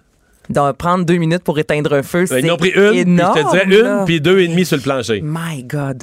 En tout cas, ça a Ceci donné dit, le un ton. beau gala. Ben oui, mais ça a vraiment donné ton à ce gala euh, qui a été très euh, mouvementé. Euh, deux moments forts qui ont fait beaucoup, beaucoup jaser sur euh, les médias sociaux notamment. On a demandé à quatre têtes d'affiche des principales chaînes, soit Guy Lepage pour Radio-Canada, Julie Snyder pour V, Christian Bégin pour Télé-Québec et Charles Lafortune pour TVA, de venir sur scène présenter un prix. Et on voulait mettre de l'avant le fait qu'il n'y a aucune compétition dans notre domaine. Je vais vous faire entendre un extrait. Super fin, Christian. Puis, moi, j'ai toujours apprécié ta curiosité, Bégin. Puis, d'ailleurs, c'est pas toi, il y a 12 ans, qui m'as dit que tu avais accepté ce show-là en attendant d'avoir un prochain rôle à la télévision? Oui, c'est vrai. Non, mais c'est vrai, tu, parles de quelque chose de vrai. Mais je me suis un peu inspiré de la carrière de Charles, parce que toi, Charles, quand... Non, non, mais quand t'as lâché Watatata, toi, tu t'es dit, je vais animer en attendant, tu sais, c'est ça? mais non, mais juste... Ouais, ouais. Mais j'ai juste une... Toi, juste, ça- c'est pour savoir, toi, t'attends encore? C'était délicieux, honnêtement, les quatre sur scène. Et là, ça fait du bien de voir une salle qui rit, une salle qui embarque dans l'humour. Un autre moment fort également, on a fait un beau clin d'œil à Ami Télé qui, depuis cinq ans, fait de la vidéo à description. Donc, on s'est dit, on pourrait essayer aussi, nous. Alors, Véronique Cloutier a expliqué le concept. Alors, c'est super simple, Vincent. Toi, tu veux une émission et tu choisis la personnalité de ton choix Oui. pour expliquer ce qu'elle voit. Donc, pour l'émission Les Chefs, animée par Élise Marquis, on s'est dit, on va demander à Denis Palette, de Denis Durelet, de, de- d'expliquer en fait ce qu'il voit. Et ça donne ça. On l'a pas. Bon, ben, je vais vous faire entendre une autre fois, mais c'était fantastique. En fait, on reconnaît un peu l'absurde. Mais tout ça était très drôle, là, les vidéos ça. de description. là. De A à Z, je vous le dis, ça vaut la peine d'aller sur un moteur de Et recherche. et d'ailleurs, le prix était voir, présenté par deux personnes handicapées qui travaillent à cette, euh, à cette station. Mais Ouais. moi, je trouvais que c'était un gars-là assez rassembleur, assez sympathique euh, envers le public, pas snob. Moi, je trouvais ça C'était pas snob, la durée c'était parfait parce que des fois c'est trop long, le 15-20 minutes, on dirait qu'on se perd un peu. Là, je trouvais que la durée était parfaite, il y avait un bon rythme. Euh, Véronique Cloutier en début, ça s'est super bien passé. À- Outre le feu justement, elle a réussi à l'ouverture, aller voir ça aussi, c'était fantastique avec bon des sketchs, euh, du numérique, de la danse, du chant. On a fait un beau clin d'œil à Révolution et il y a également La Vraie Nature qui a remporté un beau prix et d'ailleurs on apprenait ce matin qu'il va y avoir un livre La Vraie Nature avec évidemment Jean-Philippe Dion. C'est le 6 novembre prochain. La Vraie Nature, le livre du chalet. Super de beaux projets. Jean-Philippe me dit que c'est un livre qu'on laisse à côté du foyer, qu'on regarde, soit avec un bon un verre de vin et je vous laisse un peu expliquer c'est quoi le projet. Le livre, c'est vraiment pour poursuivre l'expérience de la vraie nature. Ça fait, je dirais, un an et demi qu'on travaille sur ce projet-là. Donc, c'est autant des espèces de secrets de plateau euh, que des histoires. euh, on revient sur des histoires importantes des invités des deux euh, premières saisons. Mais il y a aussi plein de ce qu'on appelle, nous, en, en bon français, des features. Donc, c'est des moments, par exemple, où on va raconter que... euh, c'est quoi les bons trucs pour faire euh, une bonne corde de bois dans un chalet? C'est quoi des bonnes recettes à cuisiner au chalet? Euh, moi, je vais faire aussi des petits textes qui sont des espèces de clins d'œil sur euh, euh, pourquoi, par exemple, il y a un mot sur la porte quand les invités arrivent. À quoi ça sert, ça? Et puis, le, vous allez avoir euh, donc plein de secrets comme ça de, de- du plateau de tournage de la vraie nature dans ce livre-là. Alors, si vous aimez la vraie nature, vous allez retrouver les témoignages de Marie-Mé, Gino Chouinard, Jeannette Bertrand. Et là, ben, la vraie nature, il y a eu un album il y a quelques temps de ça. Là, on parle du livre. J'ai demandé à Jean-Philippe Dion, euh, c'est quoi après? Est-ce que vous avez un autre projet? Et pour la première fois, il a parlé d'un projet fou qu'ils ont en tête depuis euh, quelques temps déjà. on a comme un rêve fou, puis j'en ai jamais parlé, mais c'est comme un rêve fou, puis je sais pas si ça va arriver un jour ou pas. On a comme euh, on a comme rêve un peu fou, en fait, de faire, de transformer un jour la vraie nature en espèce d'expérience de team building, tu sais, pour des entreprises, mettons avec des collègues, des dirigeants d'entreprises qui pourraient venir vivre l'expérience de la vraie nature, puis apprendre à se connaître, parce que tu sais, souvent, on peut travailler avec des gens au bureau depuis des années, mais on se connaît pas vraiment. Donc, on se disait que ça pourrait être le fun pour des collègues, par exemple, pour apprendre vraiment à se connaître. Mais honnêtement, est-ce qu'on va se lancer là-dedans? Je ne sais pas. Mais euh, c'est quelque chose que les gens nous écrivent pour nous en parler. Ils aimeraient ça le faire. Que ça fait partie de nos rêves fous de la vraie nature. À suivre. Alors, c'est le 6 novembre prochain que le livre La vraie nature, le livre du chalet, sera disponible. Et, Et finalement, le décès d'un géant du jazz de chez nous. Ouais, un jazzman canadien, Vic Vogel, qui euh, a appris le piano à l'oreille à l'âge de 5 ans pour devenir une des plus grandes légendes canadiennes. Moi, j'aime ça, des histoires comme ça, c'est particulier. Et lui, dans les années 80, euh, il a joué entre autres avec Offenbach et je vais vous faire entendre un extrait de ce que ça donne. C'est solide.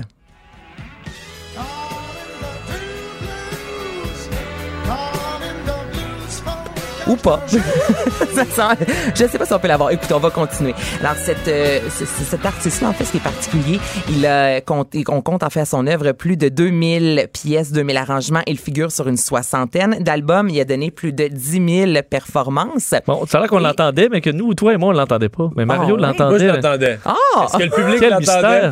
comment savoir? Comment savoir? Là, l'avez-vous? Non. Non. Moi, je Ah l'entends. oui, c'est-tu bon? Le public l'entend. Ben, c'est parfait.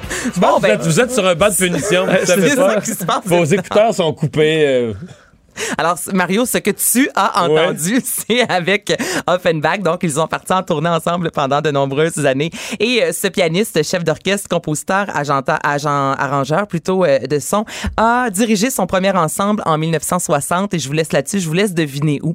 Un endroit euh, mythique à Montréal où de, de jeunes femmes dansent. C'est reconnu comme l'endroit où les femmes sont les plus belles. Sais pareil. Ben oui. Voyons. Ben oui. Donc, c'est chez Paris la première fois qu'il a dirigé un ensemble en 1960. Oh, quand même. Toute une carrière, quand même. Pas de mauvaise place pour commencer. Et voilà, il y a pire que ça. On s'arrête pour la pause. Mario Dumont. Il s'intéresse aux vraies préoccupations des Québécois. La santé, la politique, l'économie. Le retour de Mario Dumont. La politique, autrement dit. La première nouvelle, Vincent touche toujours la, la culture. C'est plus la chronique d'Anaïs, mais directement on touche la culture parce que il vient de se donner dans le secteur culturel un contrat euh, presque inusité. Oui, c'est assez spécial. Imagine que ton employeur vient te voir et dit Je te signe à vie.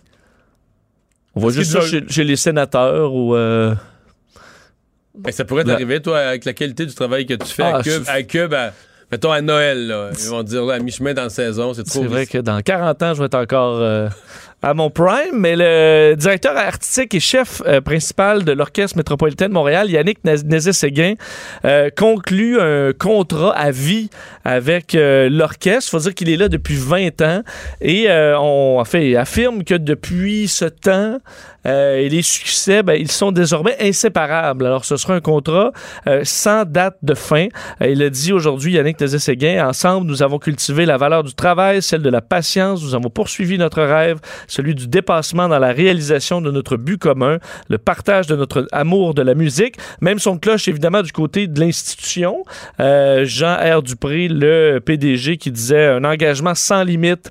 Euh, c'est ce que bon tout, le monde rêve d'avoir et qui par surcroît est un Montréalais amoureux de sa ville et avec qui nos musiciens vivent une relation humaine extraordinaire, saine et musicalement enrichissante. Alors euh, le chef d'orchestre va diriger d'ailleurs son 600e concert euh, à la fin euh, de la saison 2019-2020. Alors ben on- il sera parmi nous pendant très longtemps. Vraiment. Ben, on Je le souhaite, là, évidemment. Moi, je l'ai vu à Philadelphie. Où là aussi, Ah. ben, il, est, il est aussi le chef d'orchestre de. Je sais pas comment ça fonctionne, là, mais il est souvent, c'est son, comme son deuxième orchestre, un peu, l'orchestre symphonique de Oui, il a beaucoup de succès aussi. hein? Oui. Oui. Il est très, très respecté là-bas, très connu euh, dans la, tout ce qui est l'industrie culturelle de la ville, très Mais tu l'as vu, t'as pris un billet ou tu l'as rencontré lui? Mais les deux. non, deux? mais je, je l'ai rencontré après le spectacle. là. Mais euh, oui, j'avais pris mon billet puis euh, j'ai vu le spectacle. Et c'était bon. Oui. J'en doute pas. La question est de savoir est-ce que moi et mes amis, on était allés à Philadelphie pour l'orchestre symphonique et accessoirement le lendemain, on est allé au football.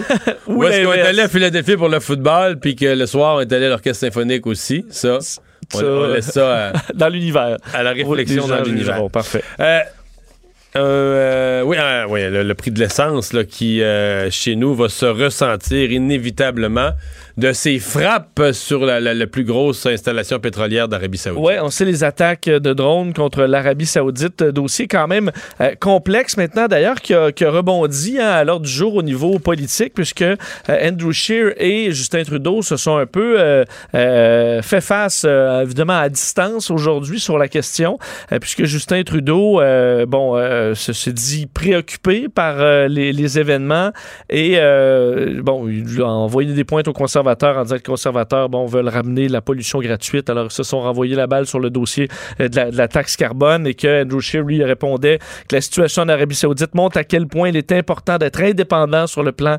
énergétique. Alors, ça fait euh, même son, euh, de la place pendant la, pris, pris sa place pendant la campagne. Mais évidemment, la situation en Arabie Saoudite nous inquiète au niveau des prix. Il y a eu augmentation aujourd'hui de la valeur du, pétrole brut à la bourse, là, des augmentations d'à peu près entre 12 et 15 Ça, j'ai le, le Brent devant moi. Là. Il est- en- je t'arrondis les chiffres. Il est passé de 60 à 68 aujourd'hui. C'est presque 13% Alors évidemment, la pompe, on le ressentira euh, assurément. On a vu euh, hier... Euh, Peut-être que les pétrolières vont oublier. oui, tu penses? On n'a pas de long week-end au moins qui arrive, Non. alors ça, ça aidera peut-être. Euh, évidemment, on a vu la réaction américaine hier, Donald Trump qui euh, a décidé, euh, ben, d'un, se veut très rassurant là, parce que au niveau des Américains, il dit dans les dernières années, les États-Unis sont devenus même un producteur donc d'énergie, le producteur d'énergie numéro un au monde, et on a ouvert un peu le robinet des réserves stratégiques, réserves quand même importantes. Alors pour Ben, L'Arabie Saoudite dit aussi avoir des réserves importantes là, qui vont permettre de, de, de- de fournir le marché pendant qu'on va faire les réparations sur les installations. C'est à peu près le son de cloche un peu partout. Le ministre de l'Énergie aux États-Unis, Rick Perry, aussi, qui a dit a énormément de pétrole disponible, des quantités substantielles. Alors, on s'attend pas à ce qu'il y ait un impact à long terme euh, sur les prix. Par contre, sur l'inquiétude euh, au niveau international, là, il y en a des inquiétudes parce que euh, les armes utilisées dans cette attaque en Arabie Saoudite euh, ont, euh, bon, euh, proviendraient de l'Iran, fabriquées en Iran. Alors, est-ce que les États-Unis et l'Iran se dirigent vers euh, un conflit conflit, ben, certains s'en inquiétaient aujourd'hui. Alors, c'est un dossier quand même géopolitique assez important, quoi qu'il n'y aura peut-être pas un impact à long terme sur les prix à la pompe, mais qui sera grandement surveillé parce que ces attaques aux drones, est-ce que c'est une technique qui va se multiplier? Ben, ça, euh, l'avenir nous le dira. Et euh, des euh, intervenants supplémentaires euh, dans toutes les écoles du Québec. Oui, aujourd'hui, le ministre délégué à la Santé et aux services sociaux du Québec, Lionel Carman, qui a annoncé une somme de 7 millions et demi pour des intervenants en dépendance dans les écoles. Donc, que les écoles, toutes les écoles secondaires de la province aient 18 heures par semaine un, intervenant en la matière.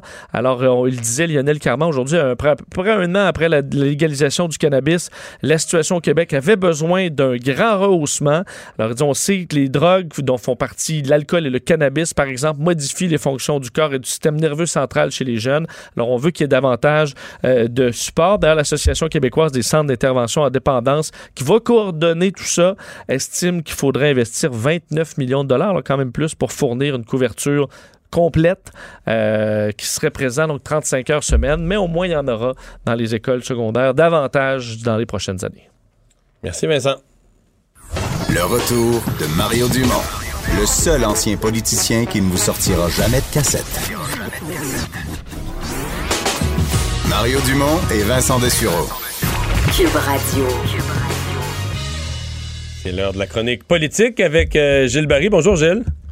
Bonjour Mario, es-tu débarqué de ton cheval? Oui, oui, oui, je, je suis revenu de Saint-Tite. Avant d'aller à nos, euh, à, nos sujets politiques, je sais pas si tu étais, à l'écoute, euh, Vincent qui vient de nous parler de cette annonce des libéraux, un intervenant, je sais que c'est un domaine où, euh, que, que tu connais bien, un intervenant Ouais. dans chaque école. C'est une bonne nouvelle, ça? C'est une excellente nouvelle.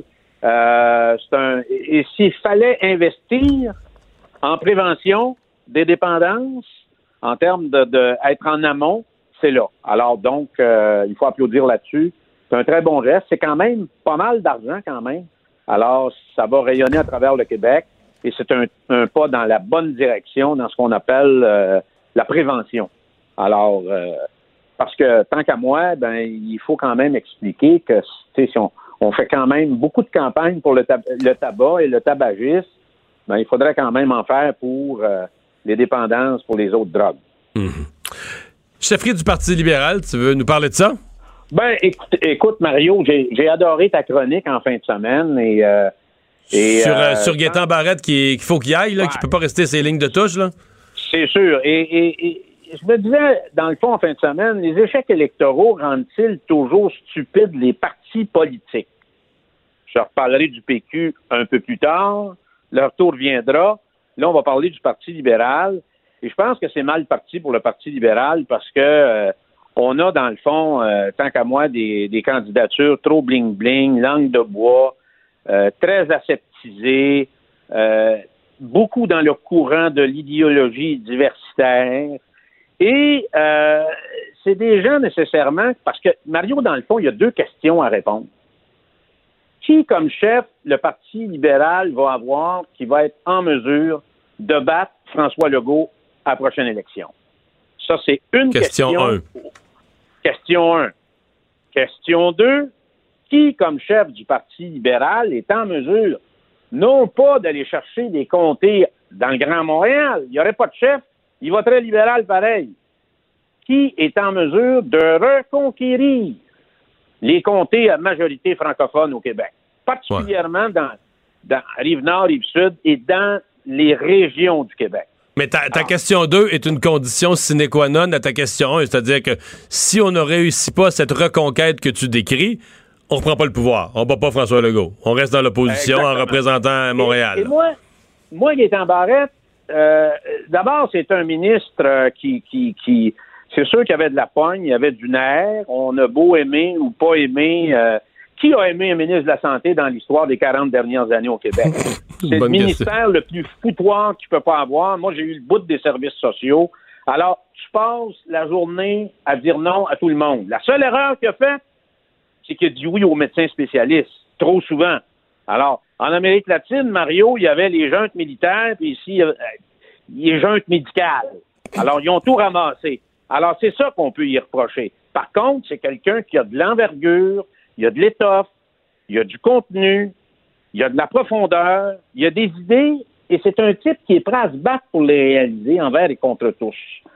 Ah, puis une expérience ministérielle très importante. Et moi, je le soupçonne, le vendredi soir, de descendre dans son sous-sol, chercher dans ses vieilles boîtes de carton la série de Maurice Duplessis, incarnée par Jean Lapointe, où on trouve la recette pour prendre le pouvoir au Québec pendant très longtemps.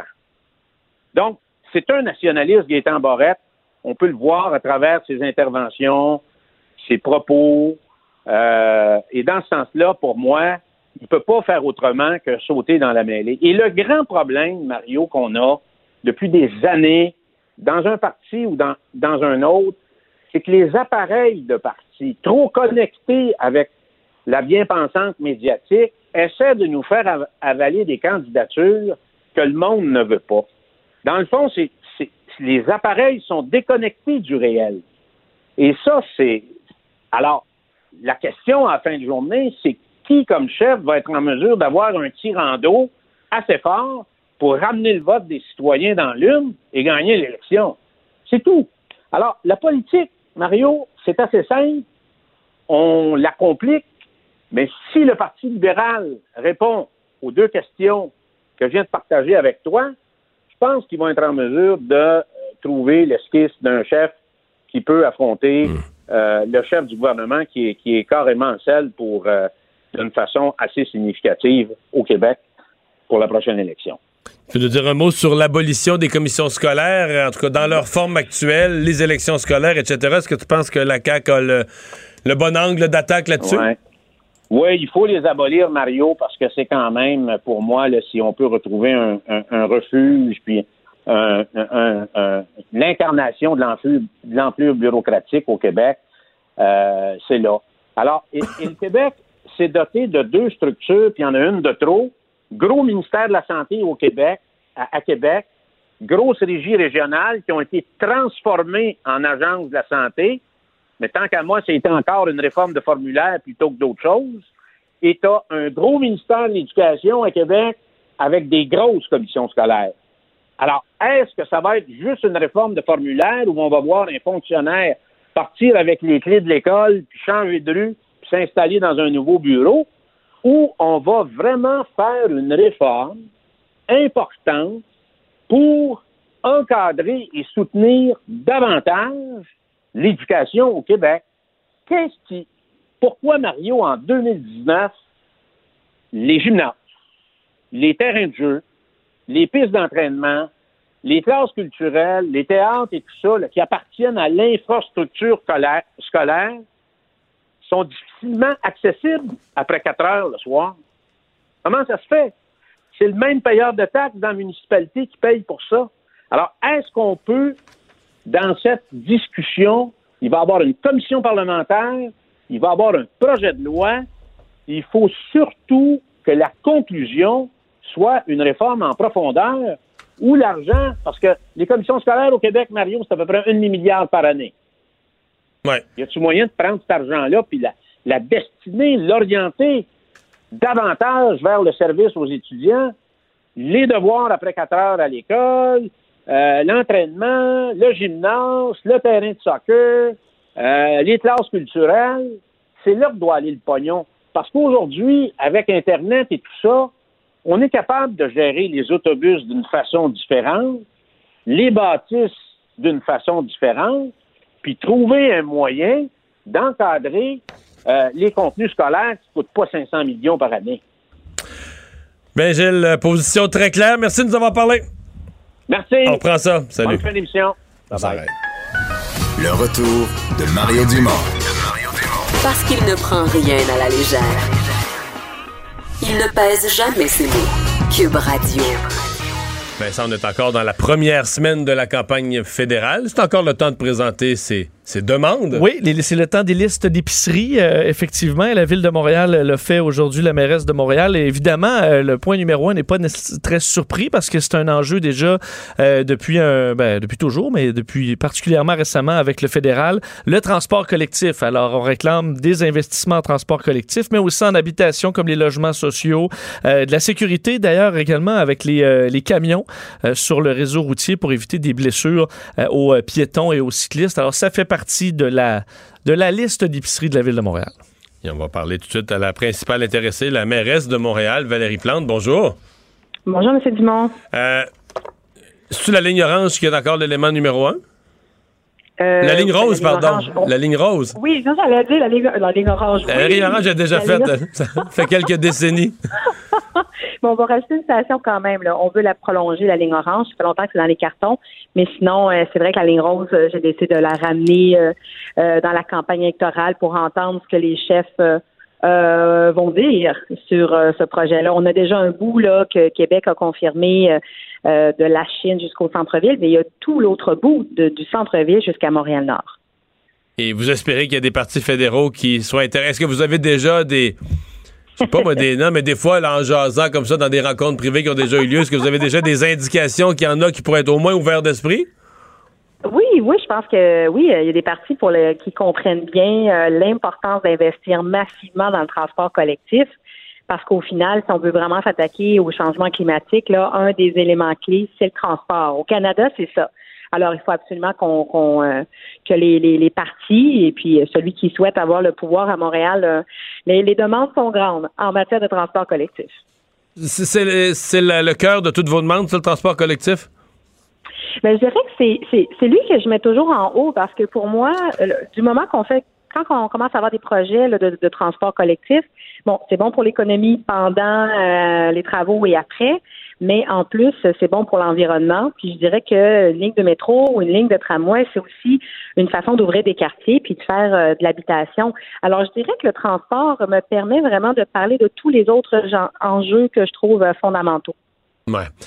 Euh, le- L'élection fédérale, évidemment, euh, c'est pas euh, c'est pas tous les dossiers. Il y a certains dossiers où ça, ça doit passer par le gouvernement du Québec. Il y a Mhm, certains certains domaines où il faut que vous passiez par le gouvernement du Québec.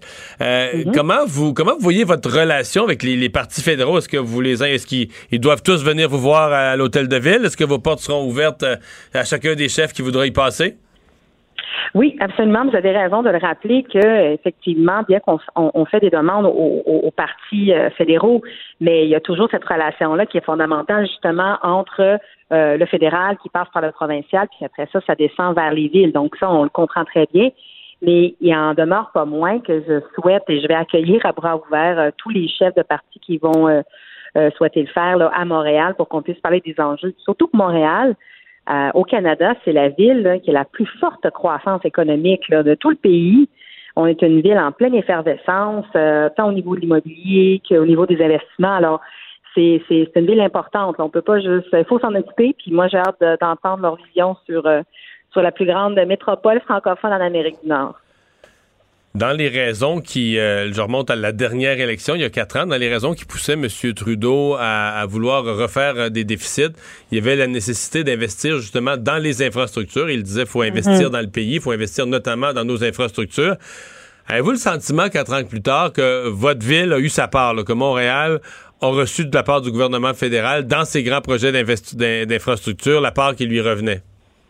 Mais on en a eu beaucoup. Ça, c'est clair. Là. Je sais que quand je parle avec mes collègues des autres provinces, euh, d'autres maires des grandes villes, euh, ils, ils trouvent que Montréal, on, on a de la chance. Euh, ceci étant dit, il reste quand même de grands, euh, d'autres chantiers à faire. Euh, là, ça, va plutôt être avec Québec là, que dans les prochaines années, là, quand je pense à, à, à l'autoroute 40 ou encore euh, à l'Hippolyte Lafontaine. Donc, mais il en demeure pas moins que le fédéral doit jouer un rôle tant au niveau, par exemple, de tout ce qui touche l'eau. Hein. Nous, on a le plus grand réseau d'aqueducs du Québec. On dessert toute la région métropolitaine. C'est vraiment important de s'en occuper. On est une île. Il faut qu'on soit beaucoup plus résilient face au changement climatique. Et c'est là où le fédéral a la capacité et les programmes de, de pour, pour contribuer, là, pour vraiment euh, supporter financièrement ces grands ouvrages-là. Alors, euh, on travaille comme ça avec eux. De, de- on a eu une bonne part du gâteau, mais euh, je, suis prête à en manger plus du gâteau. Vous, personnellement, vous allez voter pour qui? Personnellement, ben, vous comprendrez bien, je vais sûrement pas vous dire ça. Oh, Non, Ah! je suis donc bien déçu. Vous allez aller voter quand même, là. Ah, toujours. Moi, je vote toujours. C'est c'est, euh, c'est un privilège d'aller voter. Alors, c'est sûr que je serai, je serai aux urnes. OK, mais vous ne le direz pas. Non, Après, le lendemain, non. même pas? Ah non, même pas, même pas. Mais je peux Ah. vous assurer que euh, avec euh, mon chapeau de mairesse, peu importe le, parti qui va être élu, on, va euh, très bien travailler avec lui. On l'a montré avec le, changement de gouvernement au niveau provincial. Pour nous, ce qui est important, c'est de faire avancer la ville. peu importe, peu importe les idéologies ou mon intérêt premier, c'est Montréal. Ouais. Je, vous en donne, on a parlé à une de vos représentantes, mais je voir votre, votre perception à vous de, du dossier des trottinettes électriques. là. Est-ce que vous avez Mhm. l'impression, parce que ça a fait euh, jaser, il n'y a pas de ville dans le monde là, qu'on regarde en France, à Paris, en- aux États-Unis, il n'y a pas de ville où ça n'a pas causé un certain remous. Euh, Ah oui, ça, amène, ça amène des extrêmes là, de ceux qui pensent que c'est le moyen de transport de l'avenir, la chose la plus extraordinaire, jusqu'à ceux qui voudraient voir ça euh, disparaître euh, demain matin. Euh, vous, votre, votre lecture de l'implantation de ça, c'est une bonne chose, un bel ajout, des problèmes? Mais je pense que vous l'avez dit, il faut, trouver un équilibre parce que plus il y a des, euh, des projets de mobilité, on se rend compte à quel point les gens embarquent. Par exemple, c'est plus de 100 000 développements, euh, déplacements qui ont déjà été faits par euh, l'ensemble. Je, compte Bixi, les trottinettes électriques, Jump également. Donc, il y a un appétit. Et moi, j'ai toujours ben, du monde sur une trottinette ou sur un vélo, ben, c'est du monde de moins dans leur auto. Là. Alors, ça enlève la pression. Ceci étant dit, il faut mettre des règles claires. Et c'est là où il y a vraiment beaucoup d'éducation à faire, surtout qu'à Montréal, contrairement à d'autres villes à travers le monde, il faut porter un casque. La limite, elle est, euh, la, vitesse, elle est limitée.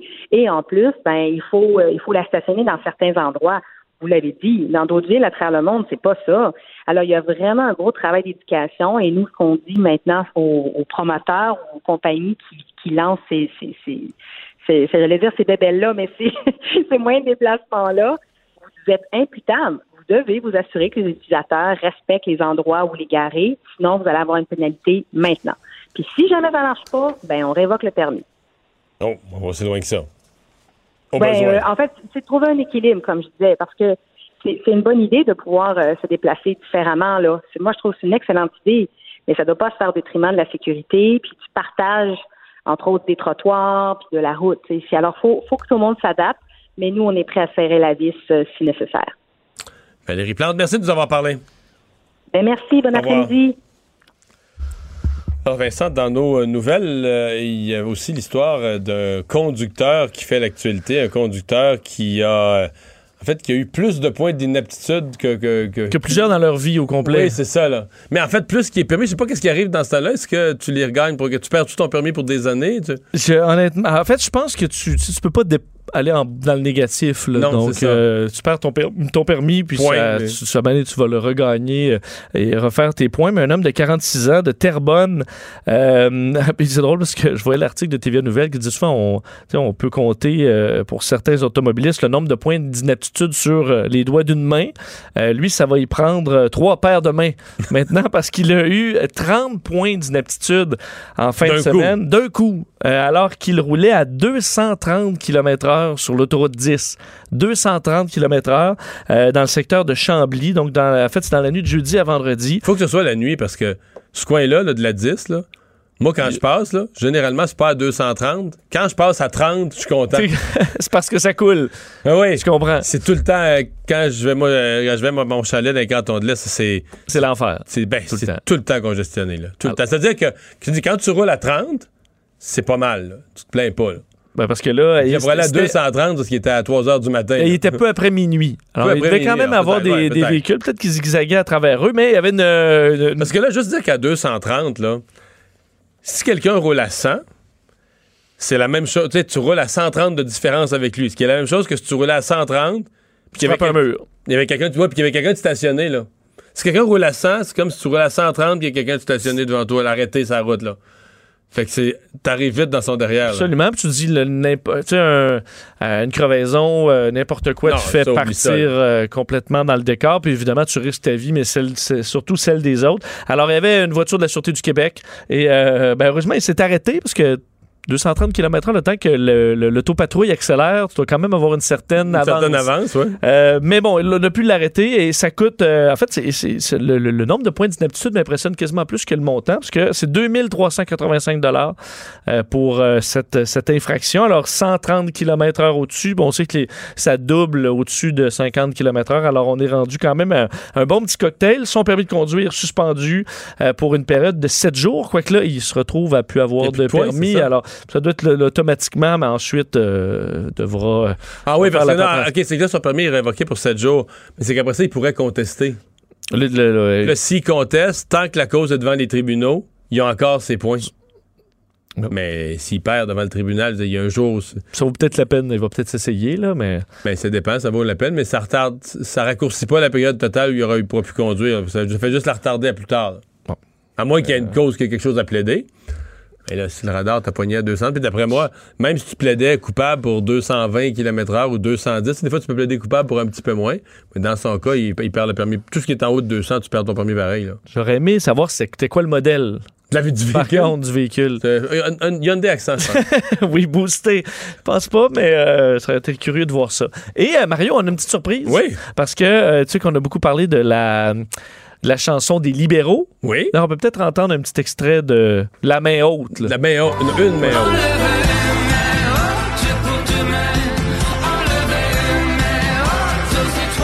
Je l'ai eu dans la tête toute la journée. Enlevé, ben tu sais, ce qu'on m'a C'est sûr que c'est pas en Klingon. Ça enlevé le main haute sur toi. D'après moi, c'est en Klingon. Peut-être. Peut-être des petits mots en Klingon. Faudrait, parce qu'il y a des, gens quand même qui sont des amateurs de Klingon. Je suis convaincu que Justin Trudeau est un amateur de Star Trek, mais il nous a mis une chanson en Klingon pour se faire tout prendre. là. Mais, euh, mais évidemment, tu as été chef de parti. Oui. Tu as fait plusieurs campagnes. Donc, tu as eu toi-même des chansons. Oui. Hein? Et, euh, Je te vois pas venir. Al- Al- Alexandre, notre chercheur, a vraiment cherché partout parce que ça se trouve plus beaucoup. Euh, c'était avant YouTube. C'était avant YouTube, donc euh, il n'y a pas beaucoup d'archives. On a trouvé 6 secondes Ah d'une de tes chansons de campagne, la campagne de 2003, qui n'avait pas été euh, un succès grand succès. Alors, euh, ça va te rappeler quelques souvenirs. La chanson de l'ADQ en 2003. Je sens que ça change, le vent a tourné. Hein? Tu trouvé vois? 6 secondes. Ouais. Mais Je ça fait sens que ça change. Non, mais ça, ça venait, ça n'a pas changé. Non, mais ça venait, c'est autrement. Le, le- le- le slogan, c'était l'avenir autrement. Avec toutes les, les finales, c'est autrement. Ça, tu avais un petit, euh, un petit Puis trémolo. Comme, comme tout allait mal dans quand tant qu'à tout dire, tu sais, comme tout allait vraiment mal dans cette campagne-là, il y a eu beaucoup de gaffes de candidats, tout ça. Fait quand quelqu'un avait les pieds d'un plat comme il faut jusqu'aux genoux, là, moi j'étais dans l'autobus pour m'annoncer ça, là, je disais autrement. Ben, t'es mieux d'en rire. oui. Rendu là. Ben, Fait- des fois, des gros mots aussi. Ah, sûrement. Mais, euh, tu sais, tu savais pas. euh, c'est cinq ans plus tard, ça allait. Ben, quatre ans plus tard, ça allait être. euh, Ça allait mieux, oui. Ça allait mieux. Oui. Mais bon. On peut la réentendre pour aller à la, à la pause.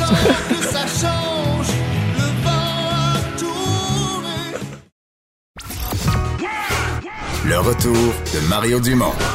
Pour nous rejoindre en studio, Studio à commercial cube.radio. Appelez ou textez 187 Cube Radio. 1877 827 2346. À 17h, sur les ondes de Cube, ce sera les têtes enflées. Pour nous préparer, Master Bugarici qui est en studio. Salut! Salut Mario, ça va bien? Beau oui, ça va bien. Beau week-end? Super beau week-end. Fait tout le temps beau, là. Hein? Oui, mais là, on embarque, ça a l'air dans une semaine, là, vraiment. C'est la dernière de l'été, puis ça a l'air que ça va être l'été 20, 21. Pour la région de Montréal, 20, 21, 22, jusqu'à 24, 25, 26. Pour vrai, après ça. Jusqu'au week-end. Après ça, l'air glaciaire jusqu'au au Ah, mois d'avril, bah, quoi. Une semaine à la fois. Mais en attendant, les, les employés, pour notre question du jour, Oui, en fait, oui. les employés du Service météorologique national de Pennsylvanie ont, dé- ont détecté des tâches particulièrement étranges sur les radars cette semaine. Des taches sur les radars? Ouais, ça serait quoi ces tâches-là? Des taches sur les radars. Si on peut enfin te pogner comme faut, Les Mario. radars, c'est pas ces satellites, des radars au sol ou Ouais, des les, ra- ra- ouais, les radars au sol. Les radars au sol. Bon, là, tu me rassures, les radars satellites, j'aurais, été, j'aurais cherché plus. Euh, qu'est-ce qui pourrait. C'est pas. C'est pas. C'est-tu des animaux, des oiseaux qui auraient pu laisser des traces? Ça aurait pu. Ça aurait ça. pu, mais c'est pas ça. Est-ce que c'est d'origine végétale? Euh, non, mais en fait, c'est un phénomène qui se forme habituellement à l'automne. Il est un peu devancé. Un phénomène qui se forme à l'automne, mais c'est pas végétal, c'est pas animal. C'est Animal, oui, animal, oui. Animal, oui. Animal, oui. Donc, Animal, des- oui. C'est des, des bactéries, des, des petits, petits, petits, des micro-animaux, là. Un petit peu plus gros. Il s'agit en fait des de. vers, des chenilles, des... Euh, t'as peu. Qu'est-ce que ça pourrait être? Des petits, des papillons qui font leur cocon. Euh, Tu te rapproches. Un insecte, des araignées qui font des tonnes de toiles, des chenilles, de, quelle sorte de chenilles. Qu'est-ce qu'il y a d'autre d'insectes? Des fourmis. Ouais, en fait, en fait, tu pourrais rajouter un indice. Ça vole. Tiens, t'étais très proche, puis tu t'es éloigné des papillons, des araignées. mouches, des moustiques, des petits moustiques qui, de la crotte de moustiques, de- de- de- de- de- des chiures de mouches. Vas-tu enfin donner ta langue au chat? J'ai tellement hâte. J'ai hâte que ça Ben là, je tourne autour certains. Là, Oui, t'es des- très proche. Des papillons, des mouches, des moustiques. Qu'est-ce qu'il y a d'autre qui volent là, dans le. Ben, ben des sortes de petits moustiques de, toutes les catégories? Mhm. Ouais, c'est. Comment je te dirais? C'est celui. Il y, a, il y a quatre ailes. Là, je fais mon, je fais mon gars qui connaît ça, mais en Des fait. euh, guêpes. Des abeilles. Non. Il y a quatre ailes. Ben, en fait, c'est un nuage qui est composé d'insectes qui peuvent voler de façon stationnaire. Ça, c'est ton dernier indice. Mais ça, c'est les, les abeilles, non? C'est vraiment les abeilles. Non? Non. Les bourdons? Non. C'est le fun. Tu l'as pas aujourd'hui. Je suis content. Moi, ça me réjouit. C'est les abeilles qui volent de façon. Il y, a les Ouais. coli- il y a les colibris, mais c'est pas des insectes qui volent de Mm, façon mhm. stationnaire. Exact, ouais, c'est en plein ça. C'est probablement le seul. En tout cas, un des seuls. Mhm. Oh oui, enfin! Ce sont des essaims géants de libellules. Ah, enfin! des libellules! Enfin, enfin! Ben, en fait, c'est ça, c'est plus qu'ils se demandaient ce qui se passait, puis ils ont trouvé que c'était des libellules. Je pourrais donner Des des, de libellules en Ben oui, c'est ça. Ouais, puis là, ils sont juste un peu plus tôt cette année, fait que c'est pour ça que ça a mélangé tout le monde, en fait, là. C'est bizarre, hein, mais Objectivement, c'est pas une si grosse nouvelle. pas tellement. En fait, il faut se rappeler que c'est déjà arrivé, en fait, dans la région de San Diego, mais avec les coccinelles, tiens. Hmm. Fait qu'il n'y a pas juste... Le journaliste qui a fait une. Parce que les têtes enflées, vous travaillez avec l'actualité. Le, journal- le journaliste qui a fait un texte là-dessus, là, c'est pas. euh, il gagnera pas le prix Pulitzer. En fait, c'est celui que tu regardais depuis tantôt que tu voulais qu'il te souffle la réponse. Je te, je te regardais puis je voulais pas qu'il te souffle la réponse, en fait. Ouais, c'est Bon, ça. Mais, mais ce, soir, on, ce soir, on est très en forme. La semaine part mal pour moi. là. C'est parfait comme ça parce qu'habituellement, tu l'as tout le temps d'un coup. J'espère que Richard, Vincent et Vanessa sont aussi en forme que moi parce que ça va brasser. Les têtes enflées, 17h.